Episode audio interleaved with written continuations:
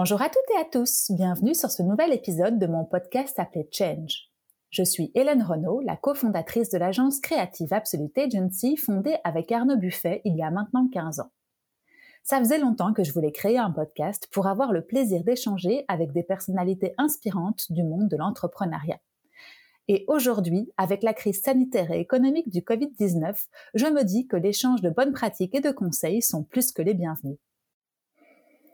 Bon, je vous préviens, cet épisode, c'est du concentré de podcast. Avec Thierry, mon nouvel invité, vous n'allez pas vous ennuyer une seule seconde. Thierry, légèrement hyperactif sur les bords, comme vous allez pouvoir le constater par vous-même, est entrepreneur depuis les débuts.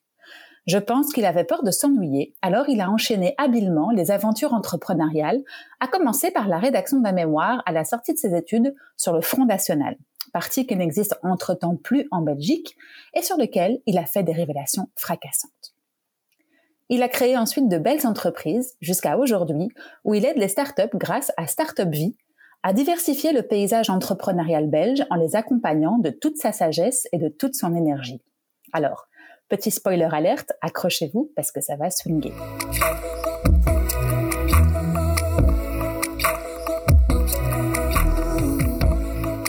Salut Thierry. Salut. Comment tu vas?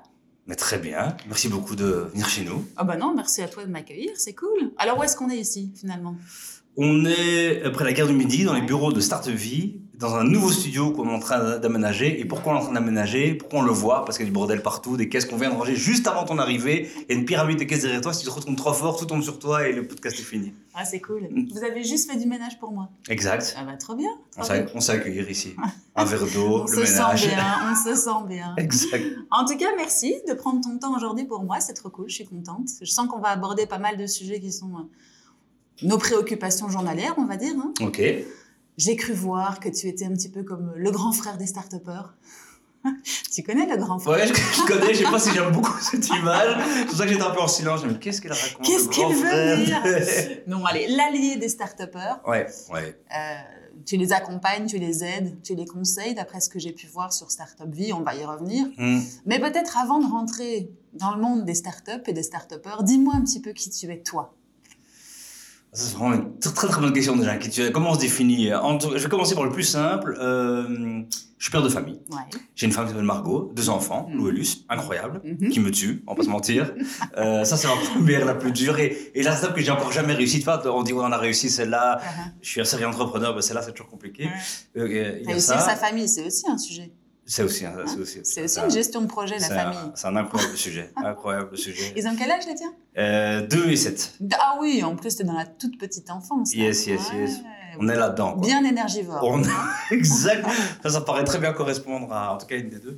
Mais euh, donc, donc euh, je suis ça et je suis sinon euh, quelqu'un qui aime bien entreprendre. Quoi. Je mm. dirais ça, oui. Mm. Dans, que ce soit dans des projets comme celui-là ou dans d'autres. Mm-hmm.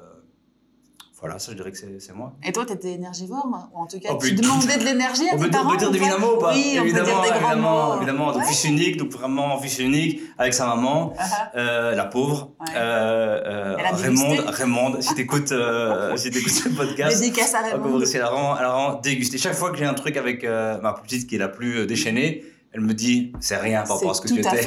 C'est rien. En plus. Oui, c'est tout à fait toi, mais c'est fois 10. Tu es son portrait craché. Et donc, euh, je sais plus de quoi ta question. Ah oui, mais oui, j'y vais, oui, j'étais, en effet, ouais, je, suis, je suis comme ça, quoi. Et en, encore aujourd'hui, quoi. Ouais, parce que je vois là, tu bouges, t'es, euh, mm. es une pile électrique? Yes, je pense. Ouais. Je pense. Je pense que ma première réelle qualité, c'est que j'aime bien que les choses soient en mouvement. Uh -huh. Et donc, c'est pas toujours organisé, c'est pas Uh-huh. toujours pensé. Mais on pourra, en tout cas, jusqu'à jusqu'à ce que je m'éteigne, on pourra pas me reprocher de pas avancer, quoi. Ouais, de on pas peut, avoir on fait. peut me reprocher de mal avancer, de le faire euh, trop fort, pas assez fort, j'en sais rien. Ça, ça j'ai bien compris que j'avais euh, une série de défauts, mais, mais avancer, ça, j'aime bien. Tu crois que c'est une caractéristique des entrepreneurs de faire, d'être dans la dans l'action tout le temps? Je, je pense, ouais. Et de nouveau, de tous les entrepreneurs, parce qu'il y a entrepreneurs dans la tech, entrepreneurs qui font des entreprises, entrepreneurs qui font des belles super, entrepreneurs qui ont des projets éducatifs de dingue, mais je pense ouais, que les gens entrepreneurs sont des gens la première caractéristique, à mon avis, de celle que de ceux que je rencontre, c'est de vouloir être en mouvement, quoi. Mm, mm. et et euh, d'avoir un rapport au risque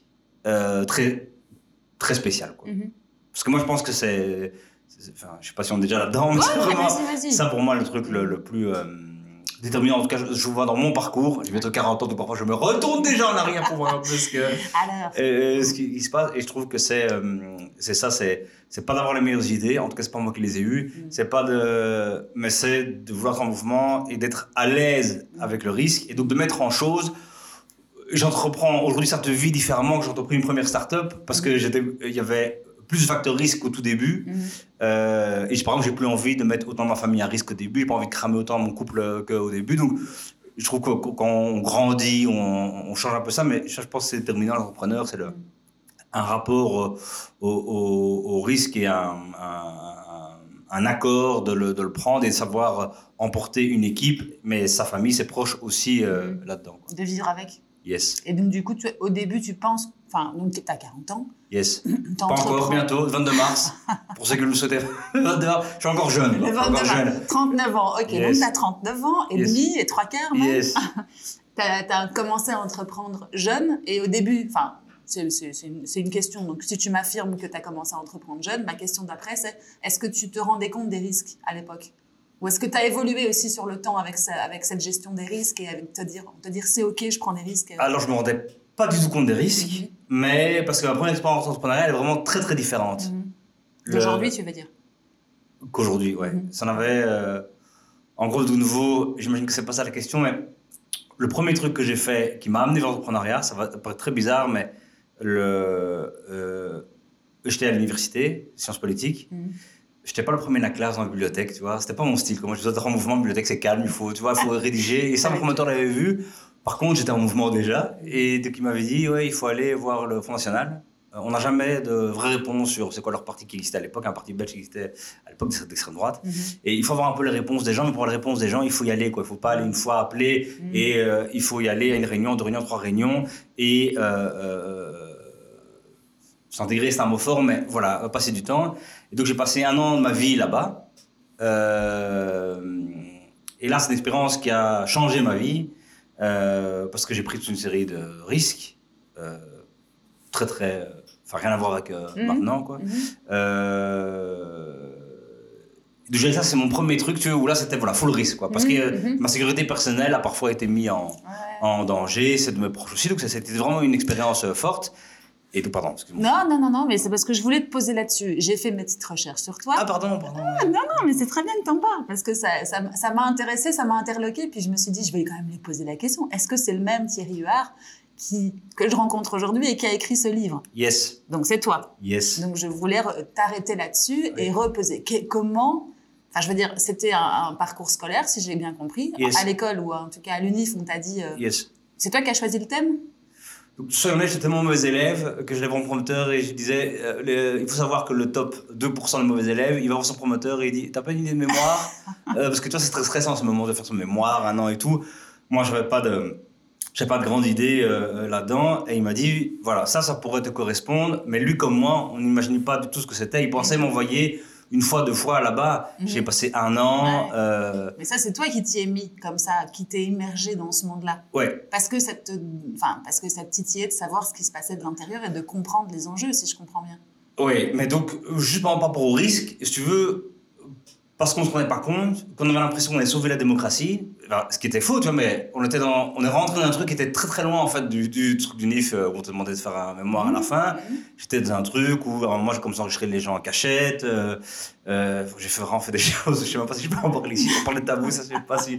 Mais donc j'ai j'ai vraiment fait le truc à l'époque, euh, enfin, en fait je, je- je le dis parce que c'est- j'ai volé tous les mails des députés de la Chambre, euh, alors que le député était dans ce bureau-là, mais j'étais très jeune, tu vois, je, en gros je savais pas du tout ce que c'était, je crois qu'il y avait une mission dans laquelle je m'étais investi qui était, à l'époque il y avait une dotation publique, Mhm. euh, et à, à l'époque, c'était un parti d'extrême droite, à tel point, c'est un parti qui, euh, pas ouvertement, mais niait les licences de chambre à gaz, collectait les insignes nazis. Enfin, on était vraiment dans un truc crapuleux chez, crapuleux et qui n'était pas, bien sûr, ce qui était dit euh, ou- ouvertement dans le grand public. Et donc, et donc, si tu veux découvrir ça, de réunion en réunion, je, je le fais la première, première réunion, on va. Euh, c'est à Gouy-les-Pitons près de Charleroi. Mhm. J'avais avec un ami à moi qui était français, euh, qui savait pas non plus dans quel euh. Il, il, il s'amenait, moment il a dit écoute, c'est gentil, mais moi je vais arrêter de dire avec toi. Et on est arrivé, on s'est garé dans un champ, il pleuvait. C'est vraiment, j'invente rien quand c'est l'hiver, on se garde dans un champ, il pleut, euh, on rentre dans une ferme, il y a un chenil, tous des chiens qui hurlent. Euh, donc, alors que t'es déjà hyper stressé avant, parce que tu t'imagines tout quoi. Tu veux quand c'est pas connu, c'est une mouvance un peu comme l'extrême droite, tu, tu, tu es jeune aussi, tu, tu sais rien. Franchement, on avait les boules, mais à fond, à fond, à fond. Et tu rentres, et c'est une énorme porte métallique que tu ouvres de- d'entrepôt, quoi. Celui que tu ouvres, fait un bruit de dingue. Mais là, mon cœur, elle a déjà s'arrêté dix fois. Je t'avais qu'est-ce qu'on fait, qu'est-ce qu'on fait? Et alors, les gens en fait, étaient hyper contents de nous voir. Pourquoi? Parce qu'on était jeunes, Mhm. on était à l'UNIF, et donc je disais, à un moment, ces gars-là, c'est la relève du parti, quoi. Donc on avait beau dire, euh, on, on fait un, un mémoire de fin d'études pour l'université, tiens, notre carte d'identité, non, on va pas devenir membre. Euh, voilà, et que c'est un parti enclin, plein de disputes, et comme nous, on écoutait les gens, si tu veux, c'était mon petit, c'est d'écouter, quoi. J'étais là, j'écoutais. Euh, et donc on a fait des vraies interviews après, voilà. Mais donc oui, ça c'était le, c'était le premier truc, c'était fou. T'étais infiltré, Ouais, quasi quoi. ouais. C'est devenu ça, si tu veux, ça, Ouais. mais et ça nous dépassait tous. C'était son promoteur qui avait aucune idée de, de, de- à quoi ça ressemblait. En je contactais une journaliste qui faisait ça, qui était pas, il disait c'est quoi ce mec de 18 ans qui nous, enfin de, de 22 ans qui nous contacte. euh, Et donc en gros on était un peu seul face à ce truc-là. Et donc en gros qui, qui me coachait ma coloc. Donc t'imagines, on était euh, oui oui oui oui oui oui gars de 20 ans complètement tous un peu à l'ouest, euh, en train de se dire ça c'est trop loin, ça c'est pas assez loin, faut faire ça, faut faire- tu vois. Mhm. Voilà donc euh, Mais attends, mais c'est génial. Donc en gros, toi tu rentres avec un objectif, c'est faire ton mémoire de fin d'année. yes Tu rentres un peu plus que prévu, tu t'infiltres un peu et tu découvres des choses finalement. Bon, après, que eux voulaient cacher, mais que tu as révélé Yes. au grand jour parce que tu as écrit un livre. yes yes yes yes. Et donc après ça, quelles ont été les, les conséquences de, de ces actes, ou en tout cas de ce livre, ou de cette, de cette année passée là-bas? Qu'est-ce que tu en as ressorti? Qu'est-ce qui t'est arrivé à toi en tant que jeune euh, étudiant qui commençait dans la vie euh, professionnelle? Yes. Alors moi, euh, alors il y a vraiment ce que ça a fait pour moi. Est-ce que j'aurais cru que ça fasse pour moi Donc ça a fait pour moi, c'est euh, tout d'un coup, je, je suis passé du cancre à celui qu'il fallait inviter devant tous les étudiants pour dire regarde, moi ça peut être ça aussi quoi. C'est pas qu'une bibliothèque. Et je me trouvais dans des éditoires blindés à raconter cette histoire-là. C'est passé au JT, nanana. C'était pas, voilà, c'était un peu un truc. C'était pas anodin, quoi. C'était un peu hors norme Ouais, c'est ça. et tout. Et donc, il y a- il y, a eu ça. Et donc, ça, c'était cool de voir partager à plein de gens un livre qui s'est vendu, des gens qui euh, racontent ça, qui viennent te... Voilà, c'est vraiment... euh, ça, c'était... euh, écrire un livre, c'était horrible. Voilà. Donc, je dirais, faire cette expérience-là euh, au continental, c'était très dur, parfois. Les gens rencontrais étaient souvent dans une extrême pauvreté. Il y avait quatre dirigeants d'horribles personnes, Mm. euh, néo-nazis et tout. Et puis, les militants qui étaient là souvent parce qu'ils pensaient qu'ils allaient avoir un boulot grâce au parti. Tu vois, Donc, ça, c'était très dur, extrême pauvreté. Donc là, j'ai beaucoup de compassion pour eux. Mhm. Euh, mais, mais tout ça te remet comme être humain. Tu vois, tu vas dans des réalités, tu vas dans le quart-monde. J'ai été dans des endroits où tu vois des maisons sans fenêtres, les gens habitent là-dedans, des, des situations familiales horribles. Mhm. Donc, donc je n'étais pas du tout dégoûté de ces gens-là. Les militants de base, j'avais eu plein de compassion. C'était très dur. Moi, j'étais, j'avoue, classe moyenne protégée de, de, de ça. Je ne me rendais pas compte. Euh, Et puis, il y avait les dirigeants horribles qui, lui, euh, euh, bénéficiaient. Enfin, bref. Et donc, Mhm. le, donc ça, humainement, j'étais un peu chamboulé Mhm. écrire ce livre horrible parce que je suis pas un littéraire, je déteste ça. Et donc, euh, je devais écrire euh, mon mémoire transformé en un ouvrage grand public. Et pourquoi est-ce que tu l'as fait hein, sous forme de livre? Pourquoi est-ce que tu l'as pas Enfin, au départ, tu avais l'intention de faire un livre ou Parce ça s'est transformé en Il n'y avait pas de chaîne YouTube à l'époque. Ouais. Euh, C'était il y a 20 ans. En gros, en gros on, on savait que c'était un peu fou quoi, ce qu'on avait Ouais. ramené. On savait, toi, le NIF l'avait dit, euh, le, le truc, on savait que Tu t'es c'était. rendu compte au bout d'un moment qu'il allait se passer un truc avec ce mémoire, que Ouais, c'était pas ça. un mémoire commun. Quoi. Exact, c'était c'était dommage de pas sortir. Parce qu'il y avait toujours cette question-là de, mais en fait, c'est quoi parti d'extrême droite pour de vrai, quoi? C'était un peu ça, quoi. Si tu veux sortir de, Mhm. de, de ça. Et donc, on a, euh, j'ai contacté des maisons d'édition. Il y avait Luc Pire à l'époque qui a dit, OK, nous, on est, on est motivés. Donc, on, on a fait ce truc-là. Et L'idée, c'est ça, quoi. C'est de raconter parce que vraiment, pendant ce travail-là, tu te dis, j'ai une autre mission. c'est Mais, et c'est peut-être pas vrai, hein, mais tu vois, tu, tu te mets dans ce, dans ce projet-là, quoi. Et, euh, et donc, voilà, on a eu un deal, enfin, j'ai eu un deal pour un livre, euh, fait ce, ce truc-là, sorti le livre. Et ça, c'est vraiment cool, alors, parce que c'est pouvoir partager au, au Mhm. plus grand nombre. Mais alors, comme ça, parce que tu sais ce qui s'est passé cette année-là, donc c'est très cool, euh, les médias, très cool, les conférences, très cool d'être enfin le premier de la classe plutôt que le dernier, c'était Mhm. vraiment génial. Euh, et par contre, comme c'est un parti d'extrême droite, avec un historique aussi de violence, Mhm. euh, se pose la question, moi j'étais en coloc, avec notamment une fille qui se levait à 4h du matin pour travailler chez Bellertel, faire des chroniques, Mhm. et la question c'était, ok, c'était cool ce livre, mais je lui redonnais mon adresse, moi, vu que c'était pas, tu vois, Mhm. au début, c'était pas ça. Ouais. Et donc, voilà, moi, je suis une femme, j'ai 24 Enfin, je suis une femme, on s'en fout, je suis n'importe qui, mais je sors à 4 h du matin. Ouais, c'est ça. Qui, quel est le comité d'accueil Qu'est-ce qui se passe? Donc, à un moment, il y a une protection policière. Ça, c'était. Ah oui. Euh, T'as eu peur pour ton. Mais à la belge. Ouais. Donc j'avais des, j'avais des conférences où les mecs euh, allaient au, au fond de la conférence, dormaient vraiment, je jure, dormaient pendant le truc, puis venaient à la fin et ne vous inquiétez pas, on vous a protégé. mais oui, mais oui. on était là. Oui, on était là. C'est cool. Mais, voilà, ça c'était un moment. Et alors, par exemple, le, plus gros moment, c'était la fin du livre, dédicace. Et donc, tu vas là un peu, soyons honnêtes, t'écris un livre, c'est un peu le fou de pouvoir euh, faire des. Tu vois, bah d'où je viens, mon histoire, d'aller faire des Oui, c'est incroyable. Enfin, de nouveau, un, truc très, très, à, à, très bas échelle, mais c'était trop marrant. Euh, et là-dedans, plein de gens du FN qui faisaient la file. J'étais un peu inquiet, tu vois, de ce qu'il faisait. Et en fait, il me disait, ouais, merci d'avoir sorti toutes les infos. Par contre, mon prénom, c'est que deux T, pas un T, c'est dommage. Enfin, le nom de famille, qui ça, moi, sinon, merci d'avoir. Et donc, voilà, là ça a été, il y a eu des menaces de mort, des choses comme ça, mais ça c'est, euh, il n'y a rien eu euh, mhm. euh, après. Mhm. parce que soyons bien clairs, tu dénonçais les pratiques dans ce livre. Ouais, peut-être hein oui, c'est ça. Important de le dire. parce que... non, pardon, pardon. oui, donc c'est ça. donc, mhm. j'étais censé être neutre, c'était le NIF, et donc je racontais quoi, si tu veux, voilà ce qui se passe, mais avec, et donc j'avais enregistré un, député sur son accord, donc c'était toujours ça la zone grise, mais où il racontait pourquoi la chambre à gaz n'a pas existé, nanana, de tout ce truc-là, quoi. Et ça c'était unique, et donc ça a permis parmi d'autres problèmes, euh, à, supprimer la dotation publique du parti, par exemple, ce livre. Donc ça, c'était... Euh, c'est grâce à toi qu'aujourd'hui, ce parti, en partie... Hein, oui, alors en partie, parce qu'il y a vraiment d'autres choses, mais voilà, c'était la pierre d'édifice, quoi, voilà, c'était ça. Mais donc, très important sur l'entrepreneuriat, moi, emballé de ça, mhm. euh, tu vois, tu es préparé, tu as, les médias, tu as les conférences qui sont remplies de monde, tu dis, ok, je suis grand reporter. Quoi. Mhm. Ça y est. Voilà, ça y est, c'est fait. Je peux partir. Exact. Et donc, euh, je me euh, dis, ok, ma carrière, ça va être ça, je être grand reporter. Mhm. Et donc, ça, c'est vraiment pour. Euh, ça, c'est l'entrepreneuriat. C'est ça, l'entrepreneuriat, c'est. Tu as envie, tu rêves, tu parles des projets. Et tu fais. Et on m'a proposé, non, parce qu'on m'a proposé quoi? Une pige à Charleroi, à l'RTBF. Mm et j'étais là, mais non, parce que en fait, moi, je suis grand reporter. oui, c'est très bien, tu peux venir faire une pige là. Et aujourd'hui, si j'avais voulu faire ce métier-là, aujourd'hui, commencer là, il n'y a aucun mauvais boulot, il faut commencer quelque part. Mais moi, ce que ça a touché quand même cette année-là, c'est un peu mon ego. Tu vois, j'ai cru que j'étais déjà que j'avais déjà remporté le prix Albert Londres, mais j'avais pas encore remporté en fait ce, prix.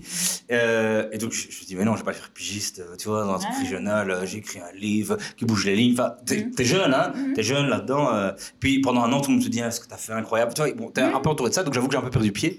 Et donc si j'avais voulu faire ce métier-là, j'aurais dû faire ça, mais je suis assez content de ne pas avoir pris cette voie Après, être entrepreneur, c'est aussi avoir une vision et aller un peu plus loin peut-être que ce que tu aurais fait normalement. Oui, oui, oui, mais avoir l'humilité, ça va, c'est jamais mauvais. mais ça, c'est des enseignements euh, qu'on gagne avec l'expérience. Après, après ouais, ça, j'ai appris ça après. Et donc après, je me suis fait un autre projet. Au début, par manque d'humilité, j'ai complètement refusé. J'ai dit, mais c'est nul ton truc. Et après, je trouve ça génial. Je me suis lancé. Mm. Mais ça, c'est mon premier. Parce que, en gros, si j'ai compris de cette expérience-là, euh, vraiment, je, ressens encore aujourd'hui, là maintenant on parle, je ressens en moi, c'est l'intensité. Tu vois, je voulais vivre des choses avec une intensité forte. Ça, j'ai compris. Mm. Et euh, il y a plein d'autres, des gens trouveront que c'est euh, en Belgique, c'est pas intense, que c'est par le voyage, mm. c'est pas. Chacun, mais, mais moi, avec ça, j'étais pas du tout au courant, quoi. J'avais le NIF, j'en avais un peu rien à faire, tu vois, de l'école, ça m'a jamais passionné non plus. Euh, j'étais pas dans la classe, j'étais pas, j'étais pas non plus, tu vois, j'étais dans le ventre, ce ventre mou horrible, tu vois. Et c'est la première fois où, je me rendais compte qu'on pouvait faire des choses avec une intensité folle, mm. mais folle, qui te mm. retourne, qui t'empêche de dormir, qui mm. te stresse, qui te procure pas de moments de bonheur incroyable, euh, que tu peux amener des gens sur un projet. Et, euh, et ça, j'ai découvert vraiment avec ça. C'est pas l'entrepreneuriat dans le sens de je pas créer une entreprise de ça, mais c'est l'entrepreneuriat parce que c'était mener un, un, projet, l'amener bien ailleurs que ce qu'on avait imaginé euh, au, au, au, départ. Mm-hmm. Et ça, je dirais que j'espère jusqu'au bout, j'arriverai ça, c'est, je crois, le chemin de toute personne qui entreprend, d'essayer de, de, de, tout dans les projets, de ne pas être blasé, de garder une intensité, quelle que soit la hauteur. Euh, ici, je ne fais pas un, un, un, sur le faire des choses grandes, prendre des risques énormes et tout, mais voilà. Je mais on le sent d'ailleurs, parce que si aujourd'hui on regarde ce que tu fais, et qu'on regarde bah, la partie immergée de l'iceberg, c'est-à-dire les vidéos qui, sont produites par euh, Startup Vie et que tu mets sur YouTube, on le sait, on le sent, tu fais les choses avec tes tripes, quoi, tu vois. Juste dans la façon dont tu parles, dont tu es, dont mm. tu bouges. Donc, à mon avis, mm. c'est ce qui te caractérisait au départ et c'est ça que tu as découvert, en tout cas, comme jeune de 20 ans ou 18 ans, je sais pas quel âge tu avais. Tu t'es dit, mais ouais, en fait, c'est ça ma vie, il faut que ça ait une mm. résonance en moi et que ça t'anime. Enfin, en tout cas, c'est ce que je ressens par ton, par ton discours. Et je, suis d'accord. Je suis d'accord. Tu es d'accord? Je résume bien? Tu as trouvé un projet qui t'animait et qui te, qui, qui, te faisait vivre, quoi. Yes. Tu as pris des risques? Yes. Parce que, comme tu dis, au départ, tu sais pas où tu étais et tu t'es rendu compte après que même pour ta sécurité ou la sécurité de ta coloc, ça pouvait être un problème. Exact. Et après, il fallait retomber de ça, je suppose aussi. De cette, de cette, année, ça a dû être un, une espèce de phase de décompression où tu t'es ah, cherché un alors, peu. Alors, vraiment, euh, parce que pour moi, ça, c'était tellement haut, hein, ce truc-là, ce mémoire, cette infiltration-là, le truc, c'était fou, mm. fou, fou. Mm. Après, euh, je vais écrire ce livre. Moi, je suis nul dans l'intérêt, donc je, mm. ça m'a pris du temps, c'était laborieux, tu vois. Donc, je peux pas le faire en trois semaines. Tu vois, je me dis qu'il y a des gens qui l'auraient pu en trois semaines. Et donc, mais je devais, mon projet c'était ça, C'était vraiment écrire ce livre, enfin, transformer ce mémoire en livre. Mais je devais vivre, j'avais pas de revenus. Et donc, j'ai travaillé dans une Rien que le nom, ça, ça me fait déjà une SBL paracommunale, donc vraiment le pire du pire du fonctionnat. Donc un truc euh, euh, communal euh, qui était horrible et plein de problèmes. Et moi j'étais là-dedans pendant un an pour faire mon livre, quoi. Et donc heureusement, donc c'était très déprimante parce que j'avais écrit ce livre où ça pourrait paraître génial, mais moi je détestais l'écrire, quoi. Jamais, j'aime bien l'action, j'aime pas du tout me poser pour qu'est-ce que j'ai appris de ça, là. Donc ça c'était pas chouette comme processus Enfin, j'ai pas aimé le faire. Pour toi, Vraiment, j'ai pas aimé le faire. J'ai pas aimé le faire du tout. Et, euh, et le boulot, je détestais euh, euh, aussi. Il y a des mm. problèmes. C'était, enfin, bref. Mm. Mais il fallait que ce livre, voilà, il fallait que ce livre sorte, il fallait que je gagne ma vie en attendant, il fallait que ce livre sorte. Et donc, voilà, le livre est sorti et après, j'ai pu faire. Mm. Donc, cette année-là, après, elle a été compliquée. Puis après, l'année de la sortie, géniale. Mm-hmm. Et après, là, réaliser que je serai pas reporter tout de suite et qu'il y aura des petites étapes avant. Et, heureusement, j'ai eu la, la, la, chance de la vie d'avoir un ami qui me proposait un projet que j'ai pas compris incroyable au début, mais qui était incroyable. Mhm. On est reparti là dans l'intensité, un truc Allez, raconte, raconte ce nouveau projet. Avec un pote, alors, c'est ça? Yes, c'est euh, donc un ami à moi qui s'appelle Samuel Chapelle, euh, qui, euh, que je connais au scout. Mhm. Comme quoi, et, et tu vois, il y a un parcours, enfin, c'est pas que tous mes invités se ressemblent, mais en général, pas mal de mes invités ont fait les scouts aussi. et donc, il doit y avoir une, un, esprit, ouais, un, esprit d'entreprise dans les scouts. Les francs-maçons des jeunes, on sait pas, ça passait pas, mais il y a un truc. Euh, il y a un truc. Et lui, euh, donc, moi, je sors de ce truc de, de FN, machin et tout. Et, euh, et donc, il a suivi le parcours. il dit Ouais, viens, j'ai un nouveau projet, on va faire un, festival durable. Euh, sur développement durable à Auton, de Luxembourg. Mhm. Ok. Je dis ça, je dis non, nul. et si, machin. Et, déjà, développement durable, il y a quoi? Il y a 18 ans? Oui, donc voilà, c'était pas. Euh, en effet, lui, c'était précurseur. Ah, donc, je, le redis encore, euh, bravo Samuel d'avoir cité là, mais il vient pitcher. Alors, au début, en plus, un événement de scout, donc j'étais là, mais non, non, je vais pas passer de grand reporter à pitcher droit à euh, festival à Auton. je savais pas, Auton, très beau, l'île de l'honneur, incroyable. J'aime pas ce que c'était. J'étais là, mais, mais non. C'était. Et, et, vraiment, et, et à, un saison que j'ai vécu, ah, même encore après dans ma vie, tu crois que euh, tout le monde va t'appeler un mais c'est pas vrai. Mhm. Enfin, parce qu'il y a des gens qui arrivent, ça va m'arriver en 40 ans, il faut faire les choses pour que, que les gens appellent. Enfin, il faut, faut être euh, le truc. Et donc, au début, je dis non, non, ça m'intéresse pas. Puis, je dis, ok Thierry, qu'est-ce que t'as? Euh, T'es pas, t'es pas remporté, t'as ça. Euh, mm. donc on, s'est lancé là-dedans. Mm. Euh, c'était incroyable. Donc c'était un festival de la musique, bien sûr, des longs durable, un truc feel good, où les familles sont les bienvenues et tout. C'était nouveau ça. Ouais, c'était nouveau, nouveau. Même, même, au niveau festival. Ouais, festival. En gros, il y avait dans le festival Impact Sociétal, il y avait Esperanza qui était un peu un, un des modèles qu'on regardait mm. et tout. Et donc nous, eux, c'était sur le nord-sud. Nous, on voulait faire un truc sur l'écologie, le développement durable. et donc et ça, c'était fou à faire euh, aussi parce qu'on est parti, il n'y avait rien. On a créé de l'emploi, euh, les nôtres d'abord, mhm. parce que voilà. donc on a refait ça. Euh, il faut imaginer Raymond, qui est ma mère, qui a pris, tu vois, le fils unique, qui dit ok, il écrit un livre, il va agiter, maintenant il va faire des trucs grands. non, je vais travailler, je vais être au chômage pendant un an pour un festival, enfin pas de chômage, mais à, à Auton, enfin bref. Bam, la, la tête jusque par terre. Auton, Thierry, un festival, Thierry, Thierry. Elle t'a toujours coaché ta maman? Euh, Elle a été derrière toi Coacher, je sais pas si c'est le mot, mais euh, toujours derrière moi. Mm. Ça, c'est vraiment une relation très forte. Euh, qui, ça pète autant, autant que ça marche bien, mais mm. elle m'a vraiment éduqué seule. Mm-hmm. Et, donc, et donc, une relation très forte. Elle s'en faisait pour toi quand tu disais je vais, je vais aller faire un festival avec mon pote à Auton Elle, elle s'inquiétait pour ta, ta vie de, de, futur adulte tu Alors elle s'inquiétait parce qu'elle a ce que tous les parents ont, j'imagine, toujours croire que c'est, une super idée parce que son fils a eu, tu vois. C'est toujours, oui, quelqu'un d'autre aurait dit ça, elle aurait dit mais c'est quoi cette idée de merde? Euh, Mais là, quand c'est tes enfants, tu dis ouais. Pas mal. Et donc, ce qui est cool avec, euh, j'espère beaucoup de parents, en tout cas chez avec ma maman, c'est que t'as toujours l'impression que ça va aller, quoi. C'est, une idée géniale, mais oui, et ça va réussir. Donc non, elle était toujours euh, là-dedans, avec bien sûr. Et, ma maman, elle, elle, elle, a fait une super chouette carrière, mais c'est une, une, famille de, de, de euh, d'employés. Je veux dire, une famille où l'entrepreneuriat n'est pas le, le, premier truc. Et donc voilà, c'était un peu tout neuf pour elle, tout ça. Mhm. Et elle voyait bien que c'était un peu différent. Mhm. Et qu'il fallait bien que je fasse des choses un peu différentes pour que ça aille, sinon ça allait. pas dans les lignes, quoi. Tu voilà, pouvais pas être dans la moyenne. Voilà, ça, elle sentait bien avec ça. Et donc, ça, c'était C'était cool. C'est cool parce qu'en n'étant pas forcément entrepreneur toi-même, tu pourrais te dire mon fils comment il va manger, comment il va vivre, comment il va évoluer. Elle t'a laissé quoi. Yes. Attention, ces questions étaient posées. hein. Ces questions Elle te cadrait derrière. Ouais, ouais. C'est quoi le Oui, mais. euh, Et euh, j'avais de la chance, c'est que j'étais à ce moment-là, dans ces années les plus compliquées au niveau financier, avec euh, Margot, ma, ma femme, qui est toujours ma, ma, ma femme, et qui m'aidait à fond. Mhm. Parce que au début, c'était elle qui était la source de revenus pour nous deux. Elle avait un, un- un job stable. C'était des énormes discussions après. Est-ce que c'était écrit au détriment de quelqu'un et tout ça Maintenant, je suis Mhm. hyper cible à ça, peut-être pas assez quand on avait 20 ans. Donc, c'était clair au début, parce que c'était toujours moi qui avait le, le priorité des projets comme ça. Mhm, mhm. Donc, quand c'est toujours toi, ben, alors l'autre, la moins. Elle quoi. assurait quoi. Ouais, mais donc ça, Mhm. ça, c'est moins bien. Et donc, Ouais. ça, on l'a compris euh, Mhm. euh, Après. parfois trop tard. En tout cas, moi, j'ai compris trop tard. Qu'est-ce Euh, que t'as, enfin, qu'est-ce que t'es moins bien le fait que ce soit toujours la même personne qui assure, on va dire le côté financier, que ce soit l'autre qui Yes. le côté un peu plus créatif et entrepreneurial? Yes. Et tu crois que ça peut poser des problèmes dans, enfin, ça pose des problèmes dans certains couples? Mais après, En si c'est dans- assumé. En si tout cas, dans le mien, je, Ouais. je dirais très clairement, le... c'est certain que, euh, euh, que Margot a toujours pu faire ce qu'elle veut. Encore aujourd'hui, je veux dire, c'est Mhm. pas euh, Ouais. moi qui veux dire quoi, prendre du risque, t'es Mhm. dingue, tu vois. Non. Mais au début, euh, celle qui provoquait, qui, qui, qui donnait une stabilité Mhm. euh, euh, dans le financière pour que je puisse faire ce genre de projet un peu Mhm. à côté et tout, et tout. Et donc, ça veut dire qu'elle ne le faisait pas elle. Et, et ça veut dire qu'elle a eu moins de chance que moi. Alors, à l'époque, je pensais qu'elle voulait moins le, Ouais, le aller dans ce genre de projet-là. Mais, mais ce qui était sûr, c'est que c'était. Enfin, on ne le voyait même pas comme possible, quoi. C'est pas possible parce que. euh, et ce que j'ai compris aussi en, en faisant d'autres projets après, c'est qu'il ne faut pas croire que le projet que tu fais euh, est vital. Mhm. Mhm. Pour moi, ce festival, c'était euh, c'était la vie ou la mort. Si un truc passait mal, j'étais. euh, Mais c'est parce que toi, tu as l'air à 100% ou à 200% oui, mais, dé- mais dédié ouais, à ton mais ça, c'est problématique parce que tu as une Ouais. famille,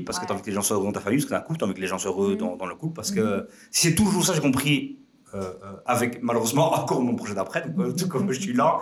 Mais ça, c'est ça, c'est que si, si tu es à fond, à fond sur un truc comme ça, en tout cas, moi, euh, je brûlais d'autres choses. quoi. Mhm. Et donc j'ai euh, brûlé un peu mon couple. J'ai euh, ma première fille, qui a 7 ans maintenant, euh, au début, j'étais vraiment, tu vois, quand j'ai Mhm. dit oui, ces pères connards qui sont pas là, c'est la vieille génération, bah, c'est pas vrai en fait. Euh. La nouvelle génération, c'est comme ça aussi. J'ai toujours plein d'entrepreneurs à qui j'en parle. Ouais. Et souvent, je remarque que ben, c'est encore comme ça maintenant, c'est compliqué de, De scinder la vie pro et la vie perso. yes, et de donner autant la place euh, pour que tes enfants te voient. Euh, Mhm. Et non, de fois, t'entends oui, mais moi, c'est des moments quali, mais tais-toi. Euh, Mhm. Si t'es pas là, t'es pas là. Je veux dire, ça, Ouais. c'est. Ça. Et, et encore, je ne sais pas si aujourd'hui c'est encore le cas parce qu'il y a le Covid et donc du coup les, les cartes sont rebattues Ouais. en termes de présence dans le foyer, hein, on va parler bien.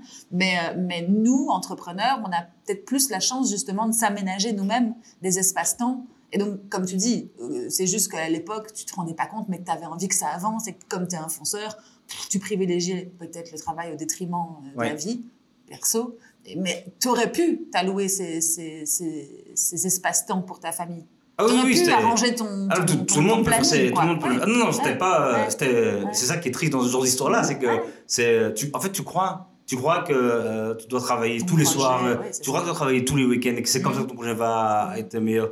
Mais tu te rends un moment qu'en fait, que c'est pas ça, que tu Non. dois apprendre à plus déléguer, que tu dois être plus efficace et, et moins dans tous les sens, qu'il y a plus de Mhm. focus, enfin, qu'il y a plein de choses. quoi. Mhm. Et ça, vraiment, maintenant, quand j'ai euh, relancé cette vie, j'étais clair avec les investisseurs aussi. J'ai dit, écoutez, moi, euh, je l'ai vécu euh, difficilement, enfin, je l'ai fait vite, difficilement à ma famille. Je retente pas truc comme ça, donc Mhm. je vais être à fond dans cette vie. Bien sûr, je vais faire tout pour que ça marche, mais j'ai plus cramé ma vie de famille comme je l'ai fait avant, parce que j'aurais plus de famille ou sinon. Mais je crois que c'est sage, de toute façon, et c'est un conseil qu'on peut donner à tous les entrepreneurs, c'est de se dire que la vie professionnelle, elle doit durer combien? 40 ans? Euh, Combien de travail de- d'années? Entre 20 Aucune ans, idée, euh, ouais, un truc comme ça, 40 ans, si tu brûles tout, si tu fais un sprint dès le départ, après Mm. on a envie de faire un sprint parce que c'est le bébé, c'est Mm. ton bébé professionnel, tu as envie. euh, Mais comme je te disais, moi, ça fait 16 ans que j'ai créé Absolute. Si j'avais fait un sprint, c'est pareil pour toi, hein, depuis le départ jusqu'à maintenant, ben, je serais cramée maintenant, je serais Ouais. morte, je crois. ou, euh, et donc, du coup, il fallait se ménager du temps Ouais. pour, euh, pour ta vie privée aussi, Mm. et puis avoir des avantages aussi du temps, enfin bref. Donc, c'est intéressant de savoir qu'en fait, on passe tous par les mêmes écueils ou les mêmes échecs, et puis qu'au fur et à mesure, on devient plus sage, tu vois. 39 ans et demi, tu es bientôt, l'âge de raison. Ouais, j'aimerais bien que ça m'arrive, j'aimerais bien que ça m'arrive. Non, mais c'est cool. C'est cool de le dire, je trouve, pour les, entre- les jeunes entrepreneurs qui ont envie de, de créer. En plus, nous, à l'époque, il n'y avait pas tous ces conseils, tous ces, euh, toutes ces plateformes Startup Vie, et, enfin, la, la Mm. star- les startups, on n'en parlait pas. Tu étais juste euh, tu créais de l'emploi, tu créais ton propre emploi et puis tu avançais au fur et à mesure. Et puis c'est maintenant que c'est un peu le, la fame d'être entrepreneur aussi, exact. exact, exact. Et ce qu'il faut se rendre compte, c'est que en fait, tes clients ne te demandent pas, tes investisseurs ne te demandent pas, tes collaborateurs ne te demandent pas. Et, moi, j'avais, euh, dans, dans, ma deuxième expérience, enfin, première expérience start-up, euh, et j'avais un peu un comportement toxique parce que j'étais à fond, mais je disais aussi des gens de l'être. Mhm. Quelqu'un arrivait le matin, il n'avait pas lu le truc sur Slack, je disais, mais mec, enfin, excuse-moi, mais qu'est-ce que tu fais, quoi? Mhm. Alors que le gars, il arrivait ici. Mhm. Et, et, je m'en rendais, tu vois, je me rendais pas compte de. Ouais, t'avais l'impression que tout le monde devait être à fond. Ouais, sinon ça marchait pas. Ouais. Ouais. Que sinon ça n'allait pas marcher, quoi. Et qu'il fallait. Euh, que c'était comme ça, l'entrepreneuriat. Heureusement que j'ai un peu grandi, quoi. non, mais je crois que les choses évoluent aussi. Mm. Je pense qu'on est, on est juste plus, une, à des générations plus raisonnables quand tu vois les, on va faire nos vieux cons mais les jeunes d'aujourd'hui les, les, jeunes qui ont 20 ans aujourd'hui ah non dis pas ça dis pas ça dis pas ça dis que tu mais si. ça y est on a fait 50 mais non bon allez on reprend à la CEMO on arrête de s'étaler sur notre vieillesse.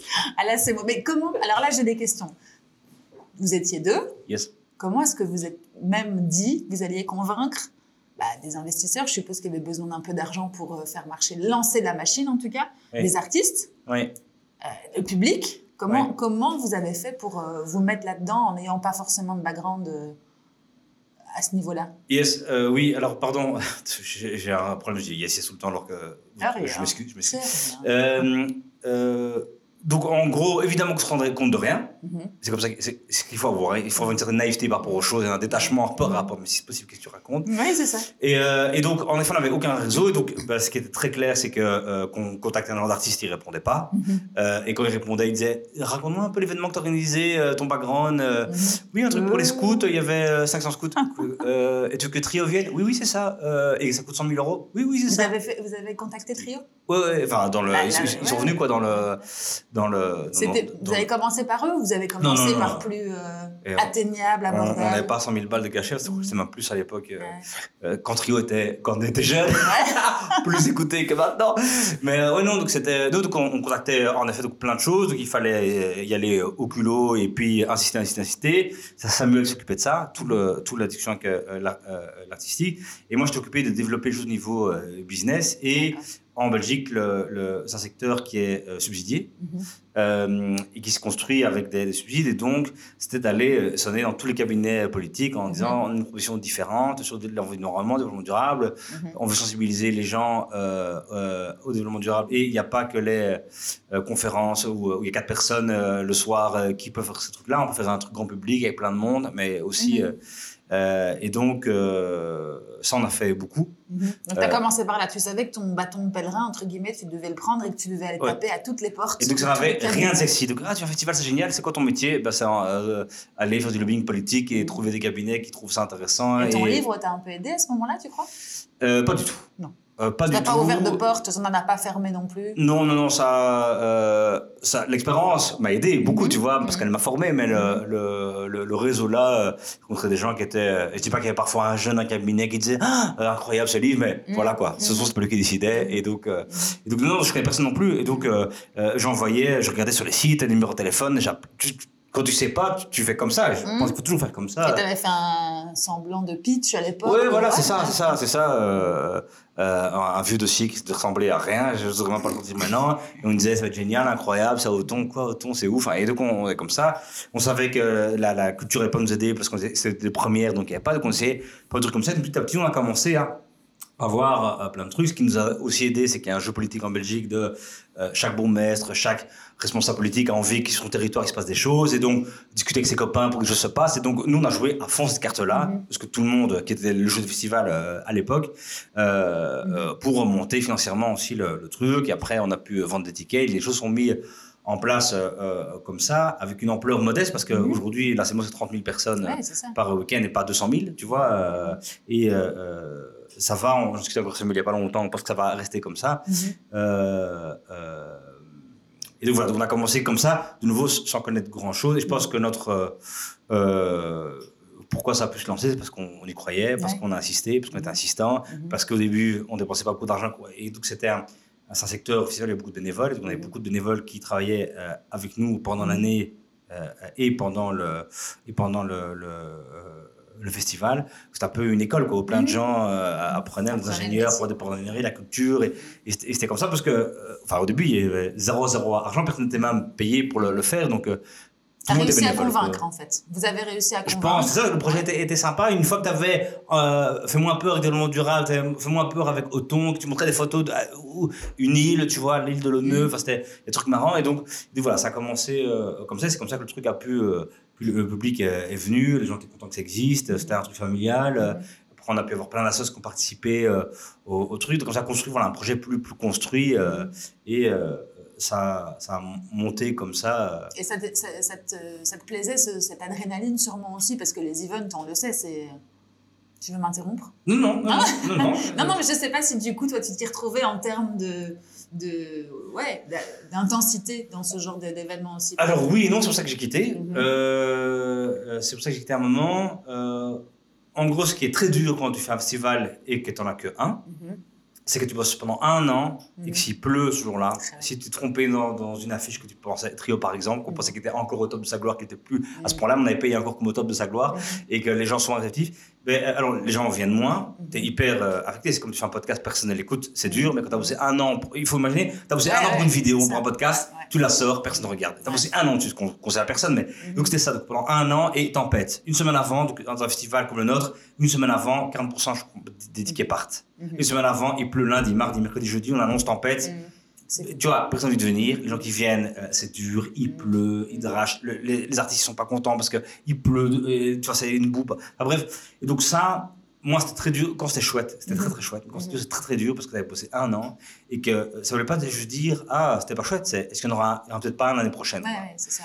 Et ça, euh, C'était les montagnes russes aussi. Ouais, c'était les montagnes russes, Ouais. mais ce que j'aimais pas, c'est que euh, euh, c'était les montagnes russes qu'une fois par an. Quoi. Mhm, mhm.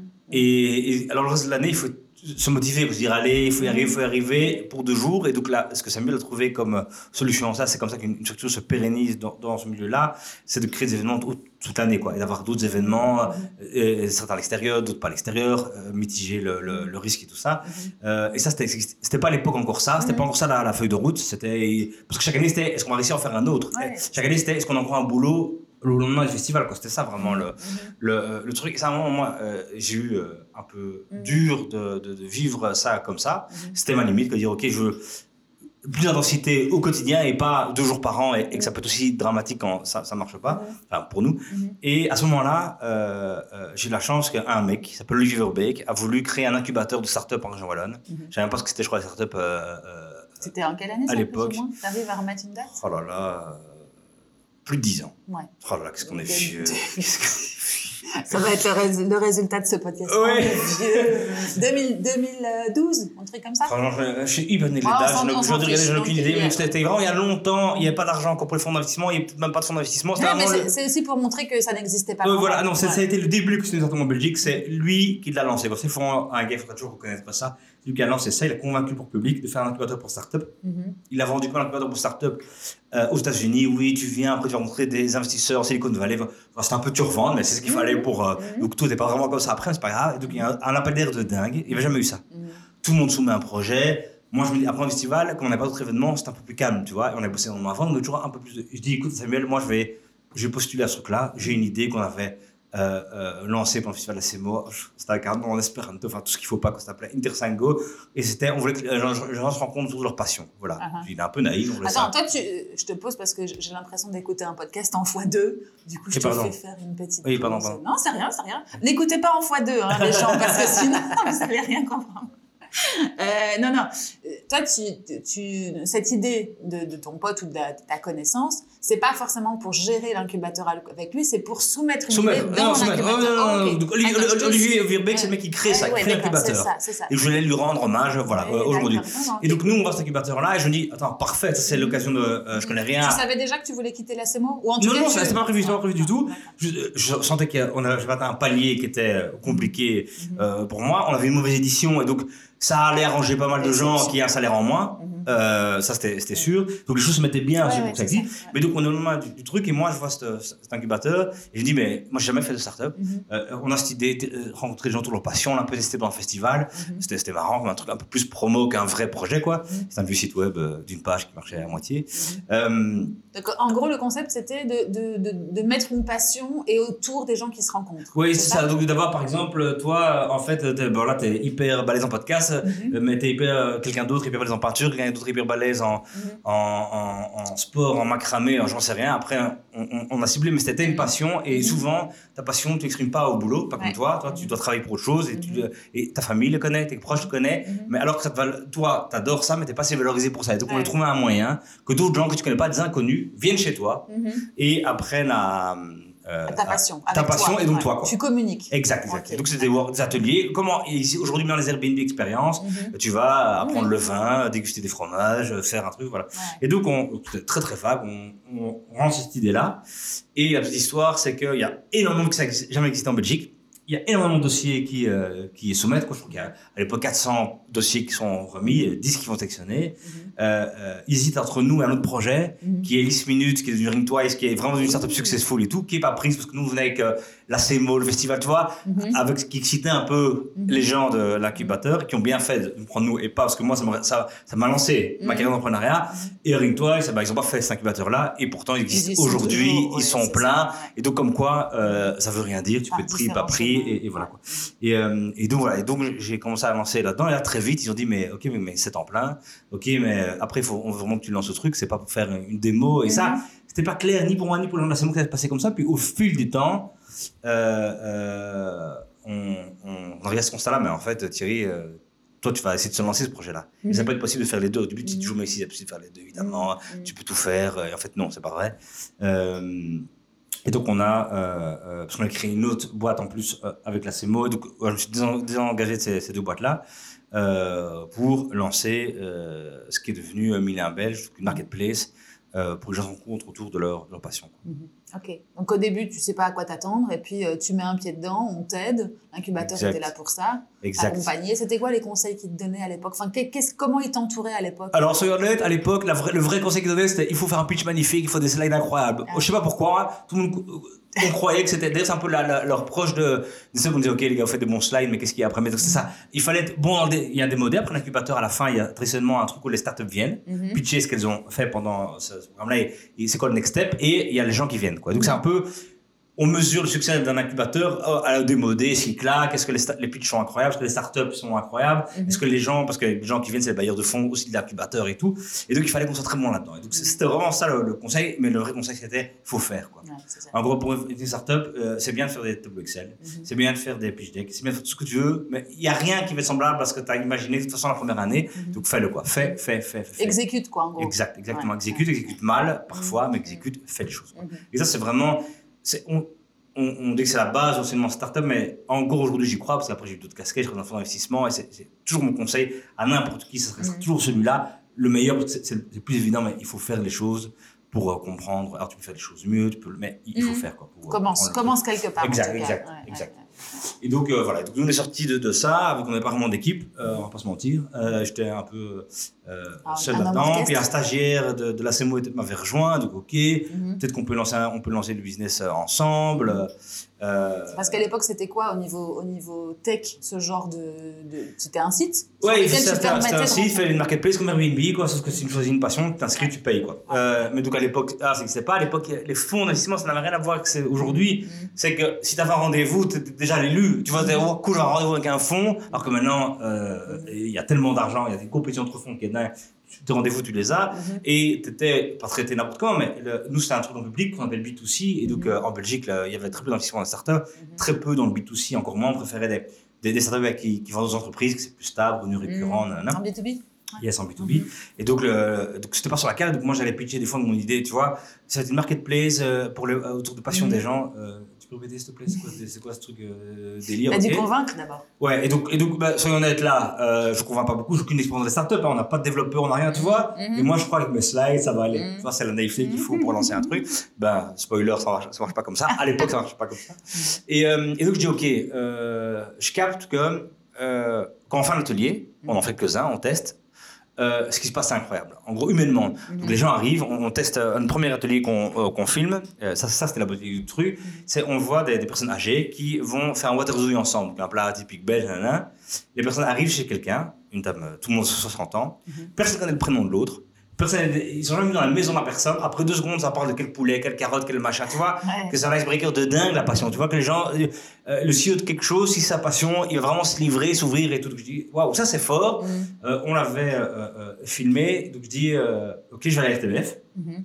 et je vais aller leur vendre ça. Le- le, concept, ouais, le- concept de faire ouais. des vidéos, tu vois. Voilà, euh, là, et c'est ça qui a financé le projet au, dé- au début. Ça, c'était mon truc. C'est ça, des gens, on dit, ok, tu connais des gens à RTBF Non, ok, super, très bon démarrage. C'est un, un exemple de créativité, en gros. De- Ouais. De, comment contourner le problème peut-être de départ de Yes. manque de moyens. et- mais, mais comment est-ce que tu t'es dit que la RTBF allait acheter ça? Je suis un peu con. c'est ça la Un peu naïf. un peu naïf. Et donc, je connaissais quelqu'un, je connaissais un des partenariats à l'RTBF, parce que c'est qui je travaillais pour euh, l'ACMO. Mm. Et donc, je contactais lui, il fait une réunion, euh, et vraiment, j'envoie très bien cette première réunion. Je dis, ok, c'est marrant ton idée, mais ici, moi, je suis, quelqu'un de la radio, je suis quelqu'un de la radio, je suis quelqu'un de. Enfin, bref, donc c'est pour la télé, c'est pas chez nous. Il faut que tu ailles voir, à l'époque, le directeur de programme qui s'appelle Éric Poivre, qui est le boss qui euh, reçoit les gens pour le programme. Ok, j'envoie un mail, bien sûr, aucune réponse. Euh, parce que de nouveau, c'est comme la CMO, euh, Mhm. Je suis personne, j'ai un pitch, j'ai vraiment un deck avec. euh, Et puis c'était les débuts de la, dix de la slides. réalité ou pas? C'était les débuts de ça, mais pas à la, pas à la, à l'RTBF. Et moi, j'étais personne. Quand Parce que. C'était ça que tu proposais. Ouais. Un peu une télé-réalité. Feel good, quoi. Feel oui, good, c'est voilà, ça. là-dessus, quoi. Et, euh, et, euh, et j'ai, pas de de prod, tu vois. Mhm. J'avais rien, j'avais pas d'entreprise, j'avais pas de j'avais rien, rien, rien. T'avais un, un, un, comment on appelle ça, un pilote. Un pilote avec celui que tu avais enregistré Euh, ouais. autour du Waterzoo. Et qui faisait une minute trente, hein, donc c'était vraiment une bande-annonce. J'avais une bande, voilà, tu sais quoi, j'avais une bande-annonce. J'avais une bande-annonce. Bande-annonce. Et donc, euh, donc je, pas, bien sûr, pas de retour. Euh, j'appelle, j'appelle, un jour, secrétaire, la pitié, tu vois. il dit, Putain, mais ce mec, euh, un, un, n'en veut plus, de la pitié. Donc, Si tu le reprends, si tu le reçois pas, Ah oui, oui. Donc elle me cale à rendez-vous, j'arrive au rendez-vous et vraiment j'arrive avec le, le euh, Julien Charpentier avec qui on a fait les vidéos parce que je connaissais rien donc tu vois j'ai dit ok faut techniquement enfin en plus Julien est un très chouette mais j'arrive avec lui dans le rendez-vous première question il me dit mais t'es qui? Je dis ben je suis-. Thierry je suis de l'entreprise s'appelait Sherbox enfin nous il n'y a pas d'entreprise mais ça s'appelle Sherbox euh, on a un format il dit mais attends mais t'as t'as déjà une boîte de prod? Mhm. non, non, non. Et vraiment, il dit, mais qui m'a calé ce rendez-vous, tu vois Mais comme ça, il est devant moi, tu vois, le gars, ça commence comme ça. Donc là, oh, putain. ne le- pas se décontenancer. Ouais, Hein le rendez-vous et tout. Et j'ai dit, mais attends, attends, euh, donc je pige le truc, je raconte le bazar. Et donc, à l'époque, là, euh, c'était, ça allait être la grande mode du cross-média. Donc, on pensait que chaque émission de télé allait être accompagnée d'un site. Mm. Qu'il fallait prolonger l'expérience des spectateurs avec un site web où il y a des choses à faire dessus. Et donc, l'idée n'était pas con. Mm. Est-ce que c'était moi qui avais la bonne idée? On n'en sait rien, mais euh, c'était une thématique qui n'était pas débile. J'ai découvert après. Mhm. Et donc, je, je le truc et il dit OK. Et vraiment, il me dit ça. Et il me dit Tu vois l'armoire qui est là? Elle est, est pleine de formats courts. Mhm. Ah, parce que c'est la mode format court à l'époque. Ah, OK. Et tu sais, la particularité entre ce format court-là et, et entre ceux-là et la différence le entre ceux-là et le tien, c'est que toi, tu me demandes que je le paye et eux, tout, ce- tout cela, ils veulent que ce soit diffusé, c'est gratuit. Tu pars pas avec les bonnes bases. On hein. était là, as le rendez-vous, le pire rendez-vous de ta vie. Ok, donc ben, on se bat, tu vas être combatif. Puis il dit, euh, bon, j'aime quand même bien ce que tu me racontes, ton énergie et tout. Euh, il est dans, dans une heure et demie, euh, j'ai un rendez-vous avec tout le directeur de la télé, tout le directeur de la radio, tous les directeurs de l'RTBF, et RTBF, il y a pas mal de directeurs, euh, et, et Philippot, donc l'illustrateur délégué. Je vais t'incruster dans le rendez-vous. T'as 10 minutes pour pitcher le truc, ça passe ou ça casse. Mais comment t'as fait la différence? Incroyable. Euh, déjà, je- j'ai eu peur. hein, j'ai appelé mon coach euh, euh, de, Nest Up, euh, Benoît Lip. J'ai dit Benoît, euh, dans, je une heure et demie, il a changé ma vie. On arrive à se voir. Incroyable. Je sais même plus comment ça se passe on se voit. Je vais, je le truc et t'arrives, c'est comme dans les films, un grand U Mhm. dans le noir parce qu'il y a un, parce que, pas parce que c'est la mafia, parce qu'il y a un, un projet quoi. Donc tu vois. Mhm. Et il y a un, un- le parti U à gauche, directeur télé, parti euh, U à gauche, euh, directeur radio marketing. Je connais personne, hein, donc je connais les gens, toi, comme quand des qui a pitché un fonds d'investissement, souvent c'est comme ça aussi. Et t'as le grand, la grande, tu sais, le U du fond, Mhm. que Philippot qui est là. tu vois le truc, Coucou. le boss c'est moi.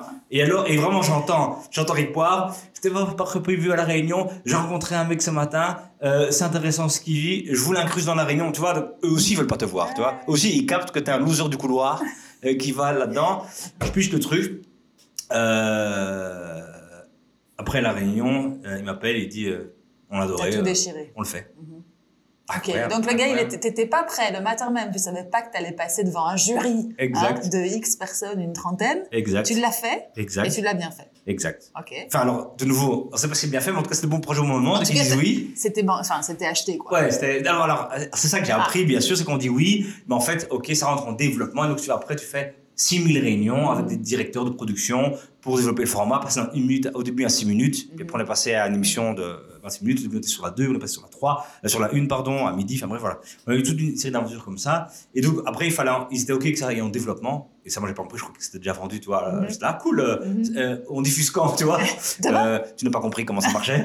Et parce que là aussi, c'est comme une grande corporate, quoi. la télé. Donc, t'as plein de gens, il y a plein de directeurs, plein de gens qui donnent leur avis, qui ont des très bons avis, qui en ont beaucoup moins, mais, et toi, t'es tout petit. Mhm. Donc, euh, tu vois, et à un moment, il faut, vraiment se rappeler, là, d'accord, on est, on est vieux, c'est pour télé, c'est tout, tout nouveau, Internet. Et donc, en gros, ils veulent pas qu'il y ait un projet qui a un autre nom, que le- ils veulent que ce soit euh, Milan Belge par l'RTBF, le site. Je dis, mais non, mais c'est moi qui l'ai fait. Euh, Ils veulent que ce soit sur la, la- ils veulent que ce soit sur le site de l'RTBF. Je dis, mais non, c'est moi qui l'ai fait, c'est sur mon site. Mhm. Et, et, et à un moment, j'en vois très bien, euh, Fabrice Massin, à l'époque directeur innovation là-bas, un très chouette gars, me dit, mais mec, t'es de Voice? Enfin, tu, toi, tu crois que t'es qui un peu, tu vois? Parce que, euh, et pour moi, c'était normal, tu vois. Mais bien sûr, ma page Facebook, c'est moi qui vais la gérer, que ça va être à mon nom. Et eux, ils disaient, mais non, c'est à nous. Et Si on finance, il fallait se battre sur des trucs comme ça, il fallait se battre pour que ce soit en HD, il fallait se battre parce que t'avais des appareils réflexes, on tournait avec des, avec des canons, des trucs comme ça, alors qu'eux, ils avaient encore des caméras broadcast. C'était complètement. J'étais en même temps, le mec. David contre Goliath quoi. Ouais, ils aimaient bien se frotter. Je me disais, ok, ce mec-là, il va nous apporter quelque chose. Que- Beaucoup d'emmerde, mais quelque chose aussi.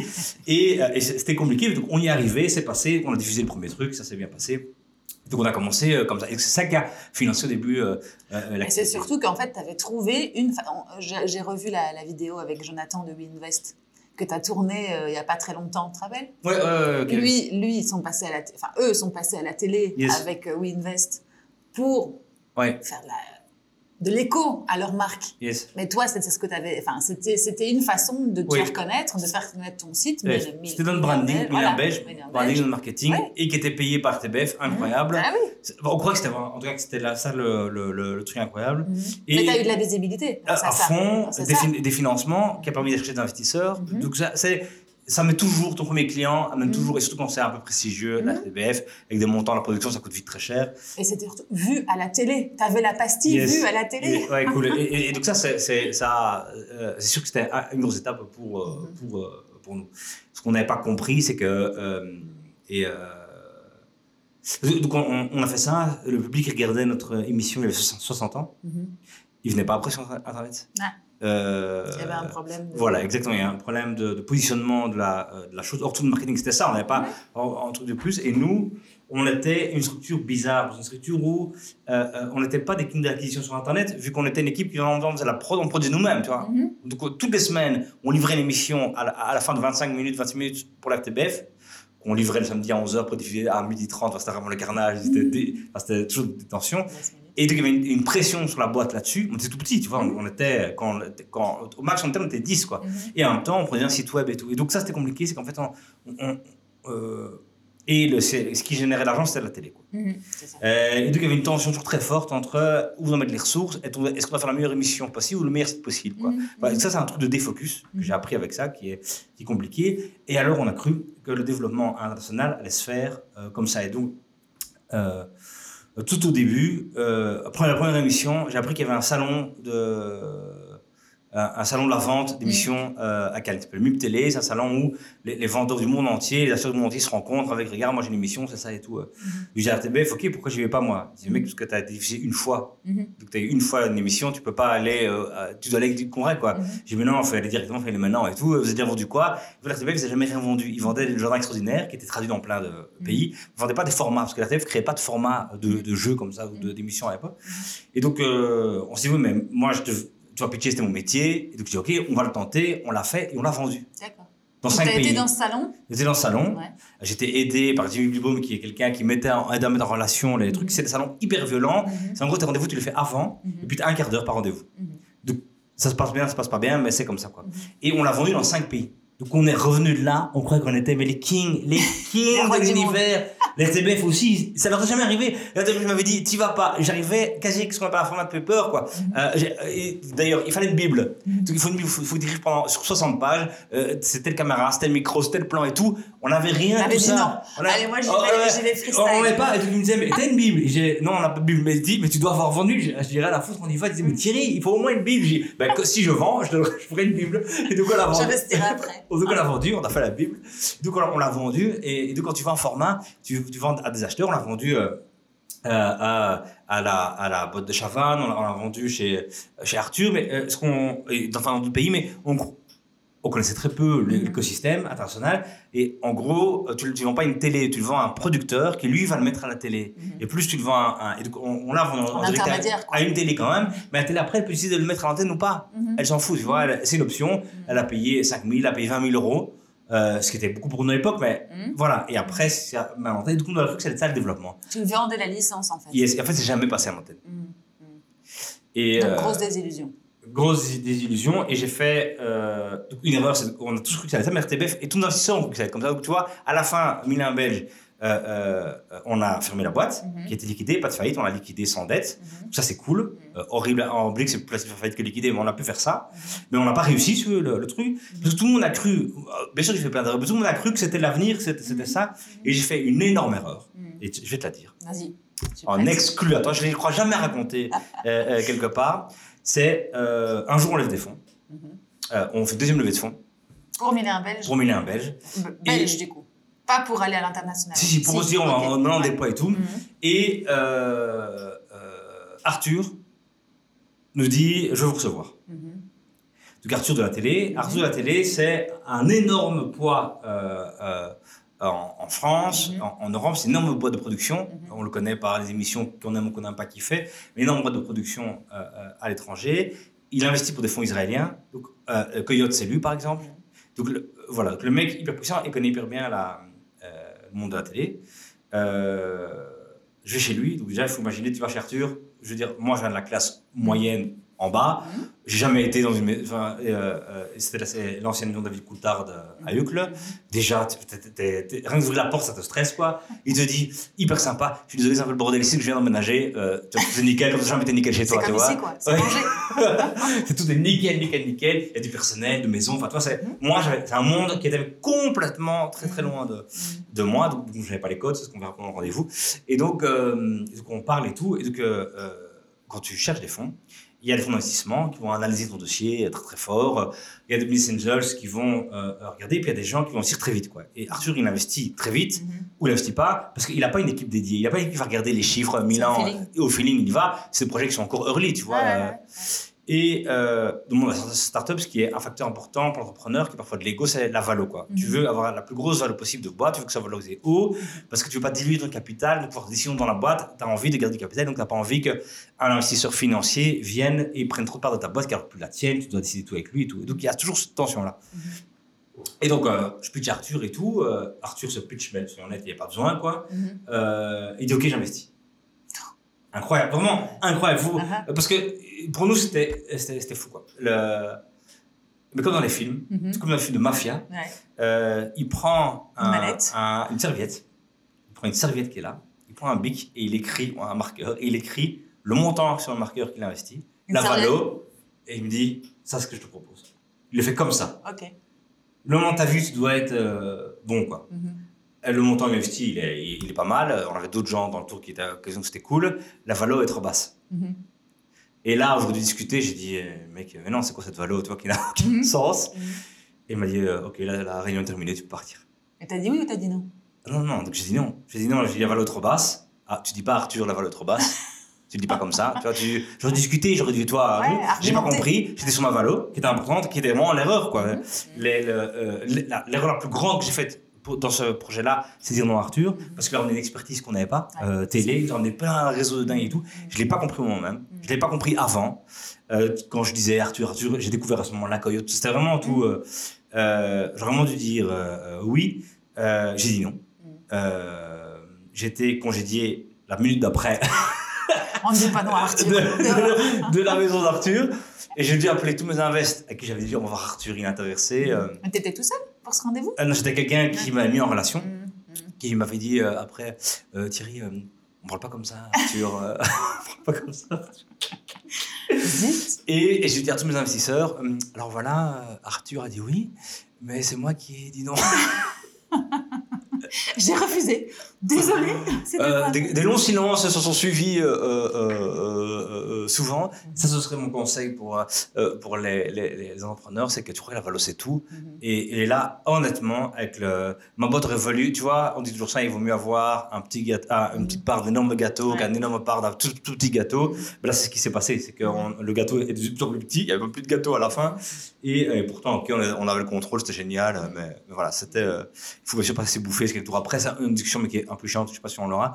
Mais, mais, euh, mais voilà, là, j'ai vraiment raté. euh, Et tu t'es senti comment après? Parce que ça de... enfin, ton franc, ton, ton euro est tombé. Tu t'es rendu compte Très de tard, la. non, Ouais, non, ah. euh, il est tombé là aujourd'hui pendant ce podcast. Je sais pas, non mais il est tombé. Merde, Non, non. Je te fais prendre conscience d'un Ouais. truc. Oui, il est tombé là parce qu'après encore, j'ai levé de l'argent avec des valos, donc je me Ouais. disais ah tu vois j'ai réussi à lever avec le valo, c'était mieux. Mais ça, c'est aussi un conseil. Pas s'apesantir sur le passé. C'est fait, c'est fait de toute façon.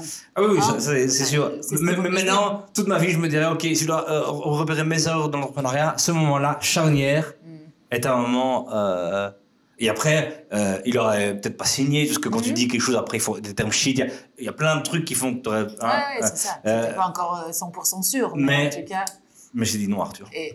Mais j'ai- mais dit- je suis mec le mec. qui a je dit suis- je non, suis le mec, Arthur. le mec qui a dit non, Arthur. Et qui Je l'ai en face de moi. virgule, et qui aurait dit dire oui, quoi.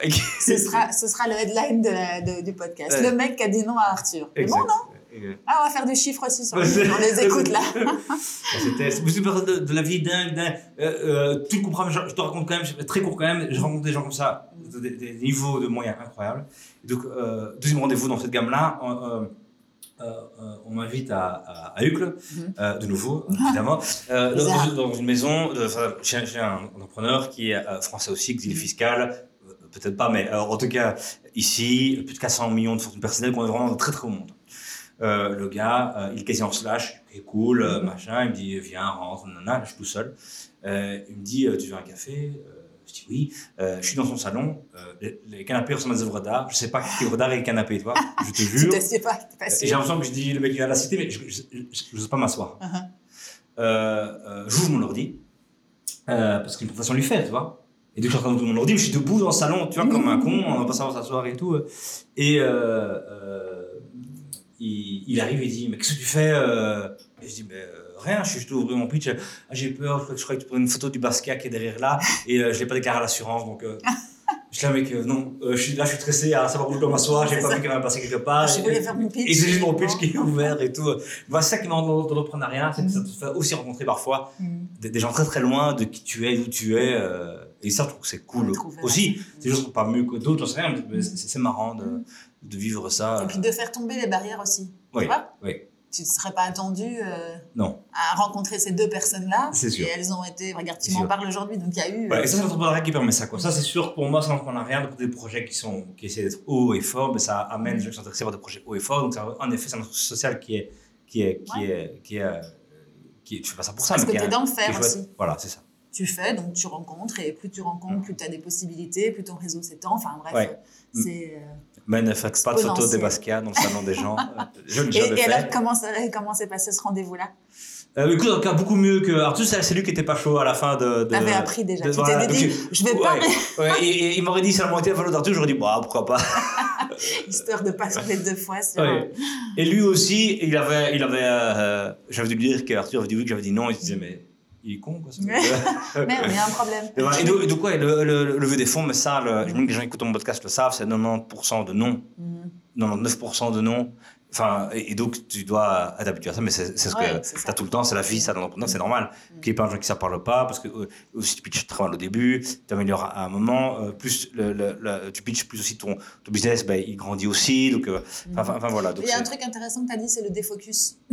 Si Oui. on peut peut-être, parce que quand tu pitches, quand tu lèves des fonds, tu te défocuses du Oui. business aussi. Oui. Après, il faut que tu aies une grande équipe, mais bon, si tu lèves Oui. des fonds, c'est que tu n'as pas une. Enfin, en tout cas, pour certaines, en tout cas, c'est que tu n'as pas forcément d'équipe. Donc, comment est-ce que tu fais? Qu'est-ce que tu conseilles, toi, aujourd'hui, aux, aux entrepreneurs qui veulent lever des fonds parce qu'il le faut mais en même temps qui doivent être concentrés? Tu fais comment pour faire cette, euh, cette séparation dans ton cerveau? Oui, alors dans cette tension, elle est, c'est impossible de, de faire euh, autrement, parce qu'en effet, c'est ça. Un de tes métiers en tant que fondateur d'une entreprise, c'est ça. Mhm. Alors en effet, tu peux avoir des cofondateurs, cool, euh, tu peux avoir donc qui vont aider dans le truc, mais ça va être ton métier, quoi. Et on va attendre de toi que ce soit toi qui le fasses. Donc tu dois le faire, et en effet, ça, ça existe. Moi, ma, ma- euh, ce que j'ai plus appris, c'est que euh, euh, lever des fonds, c'est comme vendre des clients, quoi. Mhm. Et donc, ce qu'il faut, c'est ultra organisé. Mhm. Donc, il y a, donc, il y a, je pense que où tu peux réduire ton défocus, c'est que tu vas faire ça comme une machine. Mhm. Tu vas mettre dans euh, ton CRM, tu vas dire, OK, je dois euh, contacter ces 150 fonds-là. Et j'ai- Avant, je les ai ciblés. Je dis, OK, ce fonds-là, il fait dans le site, il fait dans, ma, il fait dans mathématiques, il généralise. Je sais, Mhm. OK, c'est eux. Je vais le contacter. Après, quand je vais le contacter, je vais avoir des rendez-vous à tel moment. Puis, et, et tu vas devoir être hyper organisé. Mhm. Et, et moi, je crois que c'est, bien sûr, euh, ça, c'est que ça te prend le moins de temps possible et que tu vis ça comme un moment que tu, euh, que tu organises parce que tu pourras mettre des moments de ta semaine où tu es là-dessus, des moments de ta semaine où tu n'y es pas, Mhm. essayer de caler, de, de mettre tes rendez-vous. Mhm. À un moment, alors, il n'y a pas de choses à lever, qu'il faut créer un momentum, donc avoir que, que les gens commencent à oui en même temps, Mhm. mettre la pression. Euh, euh, tel a dit oui, donc il faut que tu commences à te positionner maintenant. Si tu n'as pas de levier, euh, tu vois, si tu n'as pas de levier des clients, d'autres qui a dit oui, ou qui, ou tu penses qu'il va dire oui, tu n'as rien dans ton jeu, donc tu ne sais pas euh, accélérer le rythme Ouais. non plus. Ça, c'est le pire levé de fond. Et donc, je pense d'attaquer ça comme si tu étais un super sales qui te fait contacter, parce que c'est ça, hein. Mhm. tu dois vendre un projet à des gens. Vendre, ça veut dire convaincre des gens qu'il y a un projet intéressant. Ouais. Et donc, il faut l'hyper euh, l'organiser. C'est un tunnel de prospection comme un, Exactement. comme un autre prospect Ah ouais, ouais. qui va acheter ton produit, lui, en définitive. Ça n'a rien de romantique. Mhm. Euh, tu vas te prendre des noms tout le temps, tout le Mhm. temps, tout le temps. Mhm. C'est très déprimant, c'est très dur. Mhm. De nouveau, il y a, pas, il y a plein de jobs durs, mais c'est dur parce que toi, tu crois, tu vas croire que personne-là va faire, euh, ça ça va changer et tout. Tu te prends un nom, pas pour de très bonnes raisons, pas pour de mauvaises raisons, tu vois, est. C'est combien sur 10 en général de, de refus 9 sur 10. 9 sur 10 Ouais, ouais, Ouais, ça. Si t'es quelqu'un, si t'as des meilleurs scores que ça, t'es sur l'IPO, euh, t'es, t'es entré en bourse Mm. Direct. bientôt, quoi. Je veux dire, c'est, non, c'est très, très. Alors, bien sûr, plus tu grandis, plus tu connais les gens, plus les fonds te connaissent, les gens commencent à te contacter toi, et, et ça, euh, ça change. Mhm. Mais euh, à moins que tu sois vraiment la future IPO euh, euh, belge, qu'on ait compris dès le départ, Mhm. euh, ça, c'est un ratio. Oui, et puis ça, qui est c'est norm- une. qui est normal, quoi. on va dire, comme tu dis, enfin, c'est une petite partie, une petite frange de la population des, des entrepreneurs. Les autres, ils doivent tout prouver, ils doivent tout montrer. c'est sûr que ça. Et ça commence à aller bien quand quelqu'un, quelqu'un commence à dire Hum, Mhm. Hum, Mhm. Pas bête, histoire, yes, j'y vais. Et alors là, tu commences à construire une histoire marrante parce que des gens sont dedans et tout. ouais. Mhm. Ouais, ok. Bon, ça, c'était le petit conseil euh, entrepreneuriat. Yes. Bon, et raconte en deux mots comment s'est terminé les, les 1001 belges. Donc, du coup, là, tu te. Tu, tu liquides, en gros Ouais, parce donc, que ça dur, pas. hein, dur, parce que tout- en gros, tout le monde croit que. Et c'est comme ça que tu embarques des gens comme ça, Mhm. donc c'est un moment euh, très dur à vivre. Mhm. Euh, euh, Au-delà de sa réussite financièrement, c'est juste. en fait, on a. On a c'est l'aventure qui est très positive. Tu amènes des gens euh, vers, dans, dans un projet. Mhm. Euh, ils ont un job qu'ils aiment bien. Et euh, tu commences à dire, bah, en fait, ce job-là, il sera plus là demain. Euh, Mhm. En fait, tu, euh, tu fais un prêt pour ta maison. Ben, soit tu fais le très vite maintenant, Mhm. il y a encore trois dernières fiches de salaire, Mhm. soit attends un peu d'avoir un autre truc parce que ici donc et, et donc ça c'est La dur parce que responsabilité de l'entrepreneur. il y a une startup c'est un truc qui tu veux être positif tu racontes toujours et c'est ça que j'ai appris aussi c'est que raconter des histoires c'est bien mais il faut tu vois et que tout d'un coup ton histoire devient moins belle? Et, et c'est plus facile quand tout va bien mais sûr tu dis ok est-ce qu'on fait génial c'est un impact c'est intéressant nanana. quand ça va moins bien mais pour tout le monde c'est compliqué il y a commence à avoir une motivation qui baisse euh, et donc ce qui était cool c'est qu'on on l'a senti on a vu que ça allait pas aller vite. En gros, à un moment, la, la- la- la télé s'est arrêtée. Quoi. Mhm. Et là où euh, j'aurais pu continuer à faire plein de business, la télé m'a demandé, euh, et j'étais convoqué par la TVF, on dit écoute, euh, Belge va s'arrêter, Euh, mais euh, euh, on a plein d'autres formats qu'on a envie que vous développiez. Quoi, parce que vous êtes une équipe où vous, vous mettez des choses, c'est un peu le bordel, mais vous faites des trucs. Quoi. Mhm. Et on a dit non. Mhm. Et ça, c'est pas, je suis content d'avoir dit non, mais si j'avais voulu euh, que structure existait encore, Mhm. c'était, je disais oui, et je j'étais producteur télé, et je pouvais après Tu euh, sur le web, quoi. quoi. Ouais, voilà, c'est bien. Mhm. Et je décidais de pas le faire, Mhm. parce que j'avais des investisseurs aussi qui n'étaient pas là pour ça. J'aurais pu euh, le- avoir eu un autre, une autre euh, décision, enfin dire, dire autre chose. Et, et la, la boîte qui sera encore, Mhm. ce serait une, une chouette histoire, Mhm. mais c'était pas pour ça que tout le monde s'était mis ensemble. Et donc. euh, ça, tu le prends c'est une décision personnelle que tu prends ou tu en parles avec, euh, avec tes, tes collaborateurs, collègues? Oui, donc on, on, on en a parlé. Euh, euh, le nombre de collaborateurs qui étaient là, ils n'allaient pas être nécessaires malheureusement dans. Enfin, on a juste gardé la partie prod, quoi. Donc, Mhm. on a toute la partie web qui était la partie plus importante Mhm. parce que financée par du capital à risque pour la tech allait disparaître de, de ce projet-là. Et euh, Décision collective. ouais, décision, on on le fait pas, euh, pas facile à, à Mhm. prendre, Apprendre, mais c'est ouais. pas c'est pas pour ça qu'on est dans le séminaire belge. Euh, voilà, donc on le on le fait pas. Tu Euh, étais excuse-moi, j'ai juste une question. Tu avais un associé à ce moment-là ou tu étais seul à prendre les décisions finales? Non, non, j'avais euh, euh, ben, des, des, cofondateurs qui étaient venus après dans la, euh, À dans la boîte qui était là, euh, euh, décisions euh, avec eux. Euh, J'étais majoritaire dans la boîte, euh, moi Thierry euh, Erico, donc pouvais décider un peu de ce choses-là, mais de toute façon, quand tu décides de ça, il y a un CA qui doit Mhm. prendre position, tu vois, parce que les assesseurs qui ont mis de l'argent, donc ils l'ont perdu. Euh, donc même si tout le monde le fait en sachant que c'est du capital à risque, ben, ça fait quand même pas plaisir que ça, Mhm. que ça arrive. Il y a des tensions qui peuvent exister. Mhm. On a dû demander, on a reçu un prêt, donc on a demandé que, on a dû négocier pour que cette créance euh, se, se perde, enfin qu'elle soit annulée, pardon, pas que se perde, qu'elle soit annulée. Et donc ça, les fonds n'aiment pas faire ça.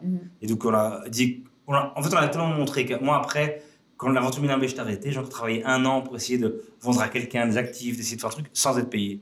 Et donc tout le monde a vu qu'on, j'avais été jusqu'au bout, tu, Tu vois. sortais de- la tête haute, voilà. Et, et que euh, les actionnaires n'avaient pas été, bien sûr qu'on aurait tous voulu que ce soit autre chose, mais que personne n'avait été euh, euh, lésé, enfin lésé, que j'avais fait mon meilleur effort jusqu'au bout, ce qu'on demande à quelqu'un, mon meilleur effort jusqu'au bout pour essayer de, de, de, euh, sauver les, sauver les, les Mhm. choses. Quoi. Mhm. Et donc on a pu avoir un abandon de créance qui a permis de faire une liquidation et donc d'arrêter comme ça. Mhm. Euh, Vas-y, bois, bois. hein. tu as, Incroyable. après quelques. Quelle heure? 1h08, tu as le droit de boire. Tu Ah as le droit de boire. Et euh, Ouais, donc toi, tu, toi tu, tu, tu mets un point d'honneur à sortir la tête haute, à éviter euh, le plus possible les créances. Ouais, et alors surtout, donc, par exemple, en fait, quand on a vu le temps, alors, ce qui était hyper chouette quand c'est comme ça, quand, euh, c'est qu'on a pu aussi dire à toutes les startups, euh, écoutez, on a des gens super chouettes chez nous, si Mhm. vous recrutez quelqu'un, quoi. Mhm. Et donc, on, on a pu, les gens qui en avaient besoin, aider à, à faire Et donc, quand Milan Belge terminé, le seul mec qui n'avait pas de job, c'était moi. Mhm. Euh, parce que moi, je t'occupais sur Milan Belge. Et parce que c'est souvent le cas, euh, les développeurs, t'en besoin beaucoup, mais un CEO, euh, bah, il faut un autre projet. Mhm. Tu vois, soit tu changes de truc, mais quand tu l'as fait, t'as mis quelque chose Et là, ce que j'ai appris, Mhm. c'est que, de nouveau, comme après le- mon livre, j'ai cru que vois, mon téléphone allait sonner en Mhm. permanence. Mais non. C'était la traversée du désert. Ça, c'était ça, c'était- c'était un moment euh, difficile. Mhm. Euh, un moment difficile parce que c'est des projets à haute intensité et puis je me retrouvais sans, sans rien. Et puis, euh, j'avais pas fait de réussite personnelle. Mhm. Financièrement, j'ai pas non plus de- d'arrière de, dingue, tu vois. Enfin, d'arrière du tout. Pas de dingue, j'ai pas d'arrière, quoi. Mhm. Et j'avais, commençais à avoir. euh, Mhm. Enfin, une, une fille à l'époque. Mhm. Ouais, là, donc, c'est les risques dont tu parlais au tout début. Oui. Tu, tu gères, euh, tu, tu comprends un peu mieux les risques que tu prends, Oui. surtout quand, entre-temps, tu as un foyer, une femme, une, un enfant, et que tu dois assurer quand même le... Exact. Ouais. Et toi, tu as développé une image, où Mhm. tu dis, OK, tu veux pas créer ton image, tu, tu veux continuer à avoir l'intensité dans le projet, mais tu dois continuer. As une, tu, te dis que tu as une valeur sur le marché, tu ne peux pas descendre. Enfin, Mhm. tout ce genre de réflexion existe, quoi. Euh, C'est peut-être débile, mais c'est comme ça. Tu tu dis, OK, moi, je redémarre pour un truc, c'est pour essayer de quelque chose, ou, enfin, tu vois, t'as pas. Mhm. euh, mais euh, la fin de Milan Bell, tu communiques pas comme un fou dessus non plus. Euh, et c'est ça que j'ai appris qu'il fallait, en fait, communiquer. Là, là euh, cette on vient de vivre un truc difficile, on va communiquer dessus cette semaine. Mhm. Euh, voilà, on, on- mais. euh, et, et donc, voilà. Aussi. Ouais, voilà, Ouais. voilà. Et donc, le- là, on n'était pas. Mhm. On on n'était pas. euh, euh, donc, j'étais, voilà, sans, sans, sans job, mais Mhm. j'étais terminé, c'était liquidé. Euh, euh, j'avais pas de, de trucs, les fonds disaient t'inquiète, euh, pas t'inquiète, mais on a besoin de toi sur d'autres projets, mais il faut, faut que ça arrive. quoi. Euh, Du concret. Et alors, ce que beaucoup de gens font quand ils sont au chômage, c'est qu'ils deviennent coach, hein, pour une bonne mauvaise raison. Mhm. Et donc moi, je suis devenu coach. euh, et ça, j'ai eu, il y a eu un appel à projet. La, une structure en région wallonne, les anciennes de, Ne- les- les- la suite de Nestop cherchait des coachs pour les startups en, en région wallonne. Euh, donc il y avait un appel à projet, euh, il fallait remettre un dossier, et la chance, c'est juste que j'étais pris là-dedans. Mhm. Et donc ça m'a mis un super pied à l'étrier, parce que j'étais un peu déprimé de l'entrepreneuriat. Tu Mhm. vois, euh, Mhm. on n'a pas réussi, qu'on n'a pas réussi, étaient partis vers d'autres choses. Euh, Ouais, tu te remets en question, quoi. tout en question, euh, mais j'avais appris tout par la dure, et donc je me Mhm. suis dit, ok, ça, c'est vraiment important. Toi, c'était pas, oui, il y a 20 ans, je... là maintenant je dis, il y a 20 ans, j'ai appris un truc, là c'était il y a deux semaines, Mhm. tu vois, j'ai appris ceci, cela. là. Et, euh, et donc suis coach pour ça, et c'était incroyable pour moi, parce que, un, euh, c'est un chouette métier, euh, que c'est rémunéré. Euh, et surtout, tu rencontres des entrepreneurs qui ont hyper faim, qui se lancent, tu vois. Mhm. Donc, toi, quand tu arrives un peu cassé par. euh, et tu te trouves avec des, des gens qui veulent tout relancer depuis le départ, qui ont une énergie de malade. Et ça, ça m'a vraiment permis Ouais. de, de me De rebooster. Quoi. remonter. Ouais, c'est ça. Je me suis dit, OK, euh, j'étais encore très jeune à l'époque, j'avais Mhm. vraiment pas 40 ans. Et donc, je me dis, allez, euh, toi, l'énergie, elle est là, il faut, Ouais. il faut la. Bah, être boosté par d'autres personnes, c'est Ouais. aussi un bon tuyau. C'est pas rester tout seul. Voilà, puis, euh, enfermé. j'étais euh, resté enfermé moi- moi-même. mhm. et- T'aurais déprimé, quoi. Ah ouais, je pense. Et donc là, c'était cool de, de pouvoir lancer euh, euh, là-dessus. Et ça m'a amené une étape incroyable, enfin, que j'ai adoré dans ma vie. Après ça, j'ai pu rejoindre un fonds d'investissement. Mhm. Et ça, c'était euh, Mhm. une expérience trop, trop bien. Eh ben, quel parcours?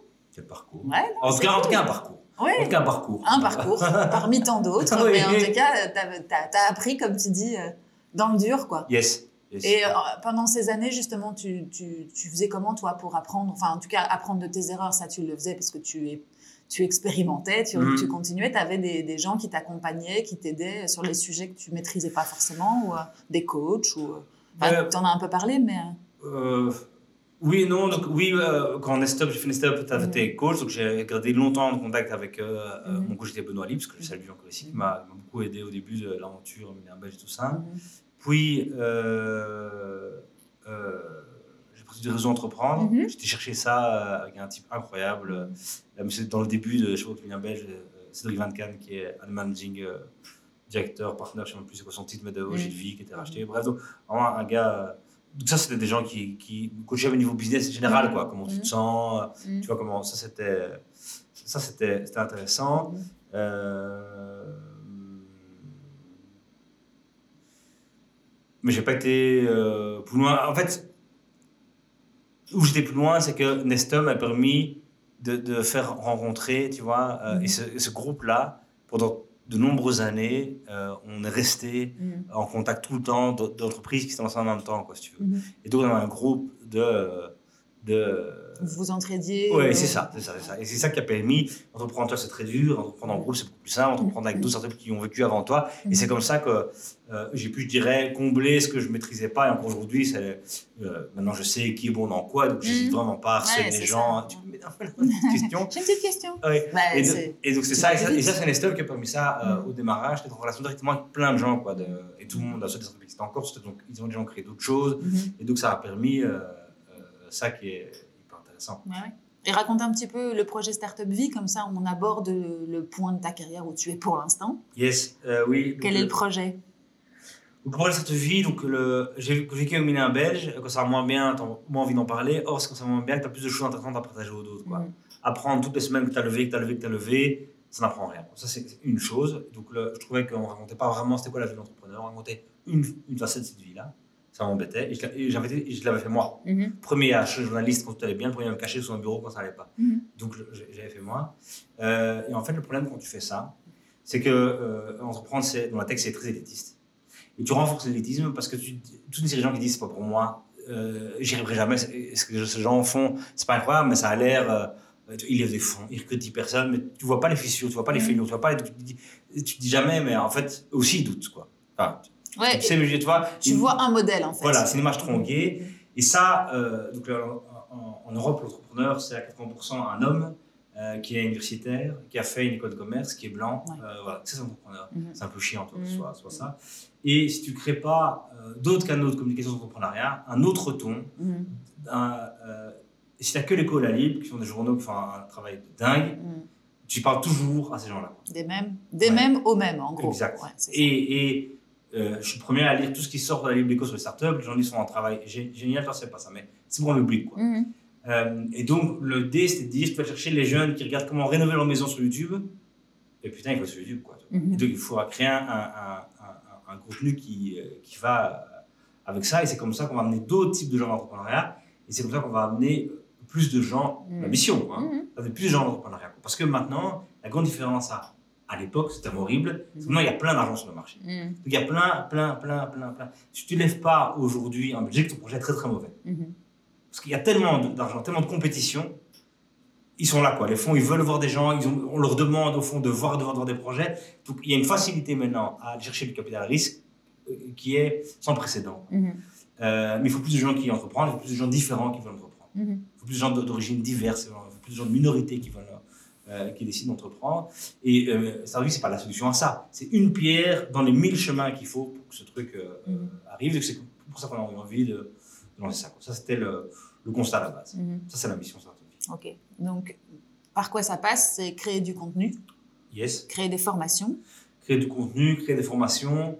euh, pour les formations pour amener des gens vers les startups, Mhm. Des gens qui, euh, les gens qui ont dans notre cohorte là la première fois, Mhm. euh, ils n'avaient pas le nom non, c'est tous, des, tous, c'est tous ExxonMobil, c'est tous euh, des banques sans âme. Mais non, il y a des gens passionnés que tu vas rencontrer, qui ont une passion, qui ont fait un job, qui ont fait une entreprise euh, Mhm. pérenne. Voilà, et donc ça, c'est les, les formations. Et le média, euh, voilà, on sort, on essaie de sortir toutes les semaines une, une, une, une vidéo et de grandir. Ça, c'est un long chemin. Quoi. Vraiment, Mhm. tout, tout, tout début, on a publié des vidéos en mars. Tout au début, c'est économiquement, le média, c'est très compliqué. Donc voilà, on fait un, on fait un pari. Euh, Mhm. les gens étaient hyper OK, de, enfin, on était motivés nous suivre dans ce pari-là. Je remercie encore. Donc bah non, on ne doit pas décevoir cette attente euh, Mhm. là et on, on, doit bosser quoi, Ouais. là-dessus. Ouais, mais c'est- vous le faites bien. le- on va dire que le rythme y est, que le ton est décalé par rapport à ce qu'on voit d'habitude. Enfin, Mm. quand on regarde sur Startup Vie sur la page YouTube, j'invite les gens à aller voir. Mais c'est vrai que. Moi aussi. Ah ben voilà. Abonnez-vous, commentez, mettez un like. Pardon, pardon. Non, mais c'est ça, c'est décalé. Et comme tu dis, tu, tu vas sur des, sur des sujets, sur des personnes aussi qui sont euh, différentes de ce qu'on voit d'habitude. Donc, il n'y a Ouais. pas de raison que, que ça ne marche pas. Hmm. C'est cool. Et ça a commencé quand ça Il y a un an, un an et demi, c'est ça? Ouais, donc la diffusion en mars, Mhm. mais le projet, euh, je dirais 8 mois avant, un an Mhm. avant. Donc moi j'ai commencé d'abord tout seul, Mhm. hein, donc j'ai fait, j'ai fait des interviews de CEO, j'ai commencé comme ça. Donc j'ai vraiment fait les premiers trucs avant. Maintenant on a, on a deux studios, euh, Mhm. on, enfin on a une équipe. euh, J'ai vraiment commencé, j'allais avec mon euh, smartphone. J'avais une lentille grand angle qui tombait pendant des interviews. le micro ne marchait jamais. Enfin, c'était vraiment. Et, et on, on a tec- des problèmes techniques, mais je veux dire, c'est c'est vraiment. On a avec rien, quoi. Mhm. Et donc j'ai la chance de travailler dans un fonds d'investissement euh, deux jours par semaine Mhm. euh, comme consultant. euh, et j'avais le temps de, Mhm. d'alors de lancer des projets sur le côté. C'est pour ça que j'ai voulu faire ça. Et donc j'ai eu la chance qu'Anne Prignon, la boss de ce fonds d'investissement-là, me dise au début non, je qu'à une semaine, dégage avec tes deux jours. Puis après, il disait en fait, ça, ça peut nous intéresser. Donc j'ai fait deux jours pour ça. Mhm. Et, euh, et voilà. Et donc j'ai pu alors commencer à développer ça, développer donc une audience. euh, Mhm. un intérêt de la part euh, bah, des fonds de dire ok en fait euh, il faut aussi créer une marque startup qui réussit il faut qu'on mette plus de startups en avant et donc il s'est mis en route de vertu enfin un crowdfunding qui a marché euh, et donc on a pu euh, bah, lever de l'argent auprès de fonds d'investissement d'investisseurs privés de, de Mhm. crowdfunding pour euh, développer le, le projet quoi. Et Mhm. donc ça ça a mis bien sûr du temps Là, euh, on diffuse depuis mars quoi Mhm. vraiment de manière euh, Mhm. récurrente, mais ça a bien mis euh, 8 mois avant et moi j'ai dû commencer 15 mois avant à faire Mhm. euh, formats Ouais, euh, c'est ça. Montrer un peu. Et c'est quoi l'objectif 2022-2023 et un peu plus loin? C'est quoi, ton- quoi ton projet pour Startup Vie? Alors, le- notre euh, ambition cette année, c'est euh, de passer au niveau 2. Donc là, on a fait un niveau euh, 1 qui est cool. On sait que ça marche dans l'écosystème, dans, la communauté, parce qu'on on sait que les startups qui passent chez nous lèvent des fonds après de passer chez nous, Mhm. Parce qu'elles sont des bonnes startups. Hein. Mhm. Mais on aide à mettre en avant ça. Mhm. On sait que des, que les startups chez nous passent chez nous et trouvent des cofondateurs. Mhm. Donc ça, c'est hyper cool, déjà, Ouais. tu vois, de, de cet impact-là. C'est une grande, grande mesure de notre travail, c'est est-ce qu'on a un impact dans l'écosystème? Il est, il est là, il est il faut l'améliorer. Maintenant, notre défi, c'est d'aller chercher encore plus de gens vers l'extérieur, de Mhm. de, de, de, de pas euh, parler à ce premier cercle, enfin, d'aller plus loin que ce premier cercle-là. ça, c'est notre euh, ambition euh, cette année. Notre ambition cette année aussi, c'est de, commercialement, c'est de, de euh, comme toute entreprise, de trouver, euh, d'avoir des partenaires qui disent eh, on adore ce contenu-là, Mhm. il est intéressant, on veut le faire, euh, on veut le brander, on veut le co-brander. voilà. Donc ça, on a aussi nos premiers clients là maintenant. Mhm. Euh, donc c'est hyper cool. Euh, mais si on signe que à ces premiers-là, ça va être problématique à la fin de l'année. Et donc, euh, voilà, c'est un, un- faut développer. un projet qu'on commence à faire. On a développé le média qui existe, que tout, maintenant, on pitch quelqu'un, s'il est dans l'innovation, des startups, il connaît plus ou moins Startup Vie, euh, il sait ce qu'on fait. Et je remarque que quelqu'un a vu des vidéos c'est beaucoup plus simple parce que Mm. ils ont aimé le truc, ou alors ils n'ont pas aimé, mais ça on n'a pas encore eu, Mm. j'ai vu, je déteste. on n'a pas encore eu ce truc-là. Et donc euh, maintenant, nous, un des gros objectifs qu'on a, c'est de, de commercialiser le, la- la- le, le- le- le média pour qu'il devienne pérenne, Mm. qu'on puisse continuer à faire de la vidéo. euh, Mhm. 2023, 2024, parce qu'on a une startup, donc nous, aujourd'hui, euh, on, on- on a des fonds à, à- à court terme. Je veux dire, Mm. on- n'a pas, on n'est pas ici installé pour 10 ans. quoi. Mm. Si on fait n'importe quoi cette année, on aura Ouais, un problème l'année prochaine. quoi. Mm. Donc, euh, Ouais.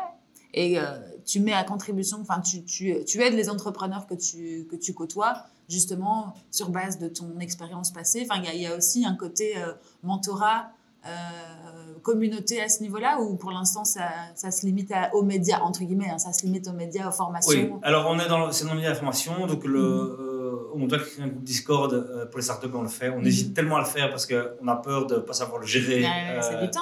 hein. au, le lendemain. Et donc, le, pour l'instant, ça c'est un truc qu'on sait qu'on doit s'améliorer, on n'est pas bon Mhm. euh, euh, là-dedans. On est dans le mentorat, comment? Parce que dans les formats qu'on fait, Mhm. là par exemple, on va sortir du- des, des vidéos sur le recrutement, on va Mhm. vraiment nous, on va en fait on va recruter en live Mhm. avec une, une startup qui est ultra experte là-dedans, qui va venir expliquer euh, comment il faut une, une offre d'emploi de dingue, comment la faire, euh, qu'est-ce qu'il faut, c'est quoi un, un bon processus d'interview, et on va le faire nous. Donc, Mhm. Tu vois, donc, c'est, je pense que c'est le service aujourd'hui qu'on rend, c'est en ayant ce sujet-là, d'être dans une manière un peu différente, mais et d'amener alors d'essayer de rendre cette connaissance accessible Ouais, c'est ça. bon. Ça, c'est le. C'est le côté conseil qui est super important, Ouais. que tu mets sur un format qui est, euh, Voilà, qui est light, dans la entre vidéo. guillemets, et qui Ouais. permet à tout le monde d'être d'être euh, apprécié, on va dire, et, visualisé. Et tu donnes, en fait, tu, tu documentes, en fait, le- le- la vie d'une start-up grâce à tes formats Ouais. euh, vidéo. Excuse, mais ça fait. euh, Je viens de comprendre à qui tu ressembles et j'y pense depuis, depuis 20 minutes. Tu ressembles À à, à, la, à la fille qui joue dans un, un truc qui te parlera. Oh, ça fait tellement Ah, vieux. merde, le. Caméléon, euh, qui était une émission qui était sur la télé, mais il y a 20 ans. Un mec qui arrivait à se, à se Ah, merde, l'ai. fondre dans, dans les, dans les trucs et il y avait une super esplanade hein, là-dedans. Ah. C'était un peu la méchante du truc. Ah. Et euh, euh, excuse pour rappeler. J'irai regarder sur Google après, mais, ça m'intéresse. mais ça- ça- Ah, ça c'est vrai, ça te tilte maintenant. Hélène Renault.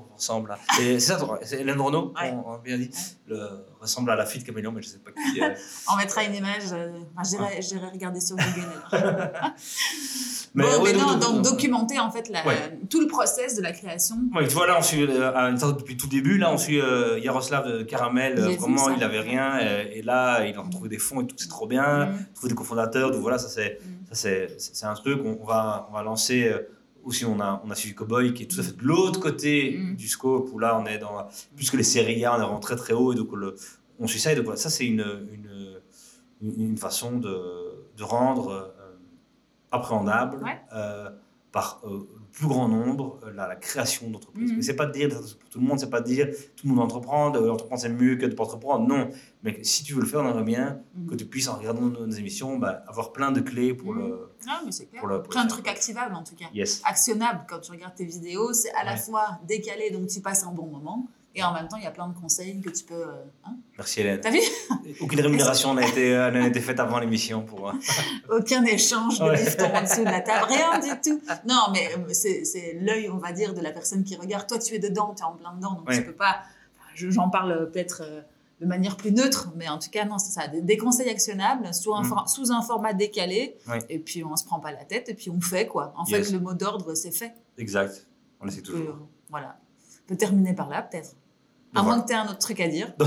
Mais je sens que tu de décroches, que tu es en train de chercher à qui je ressemble, à ce que tu vas manger dans deux minutes? enfin as l'image, on a réussi à faire une image de moi incroyable, on regage tout comme ça et tout. Euh, en tout cas, je pense qu'avec ton débit de parole, Ouais, on a fait non non, on a fait le contenu d'un podcast de deux heures en, en une heure euh, et quelques. Hmm. C'est dommage qu'il n'y ait pas ce titre hein, pour les podcasts. Non, mais tu peux faire, euh, tu peux, tu peux ralentir le rythme hein, dans les podcasts. T'as vu ça Ouais. Tu peux faire. Moi, j'écoute en, en fois un et demi. Ça fait beaucoup rire mes enfants parce que comme ça, je vais plus vite. Ok, Mais là, je crois qu'il faut conseiller aux gens de faire fois 0,5. Ouais. Comme ça, tu diminues par deux. ouais, je te donne ma dernière anecdote pour ça. Vas-y.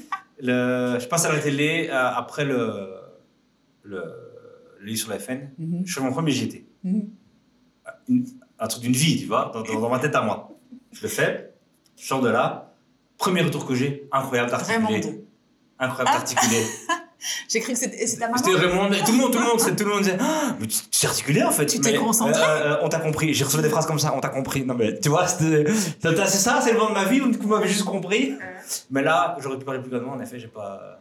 Ah non, mais après c'est toi, hein, ça fait Voilà. partie de ton personnage. Voilà. Je le savais, j'ai regardé tes vidéos, donc j'étais bien au courant. On verra bien si les gens ne comprennent pas, je sous-titrerai le podcast. Euh, euh, T'as dans le podcast, euh, tu peux voir comme sur YouTube le, le drop, tu vois, les gens on drop après 1 minute 30. Non, euh. pas, pas, ah. genre- pas sur les podcasts. Ah, c'est en néerlandais, c'est dommage. C'est pour ça que j'ai choisi les podcasts, parce que moi, je peux pas le mesurer, tu vois. Mais bon, bon. si les gens sont encore là après Très 1 bien. minute 26, ouais, c'est qu'on est bon. hein. 1h26. Ouais. Et Ouais. 1h26, ouais, c'est ça. Bon, bah écoute, en tout cas, Thierry, merci. Dis, merci beaucoup à toi de, Mais c'était de, cool, hein. de cet accueil Bah, c'est toi qui m'as accueilli, Enfin, ouais, en tout cas, je t'ai écouté. dans ton podcast. dans ton podcast. Merci à toi, et puis bah, à très bientôt.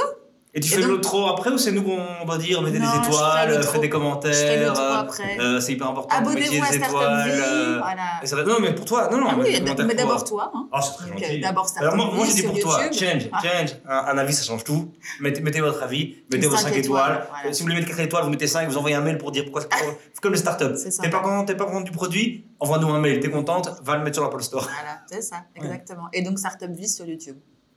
Exact. Exact. Et Principalement, maintenant, hein. on, on a lancé TikTok cette semaine. Oh yeah Incroyable. Oh, il faudrait que tu nous fasses tes retours, ça.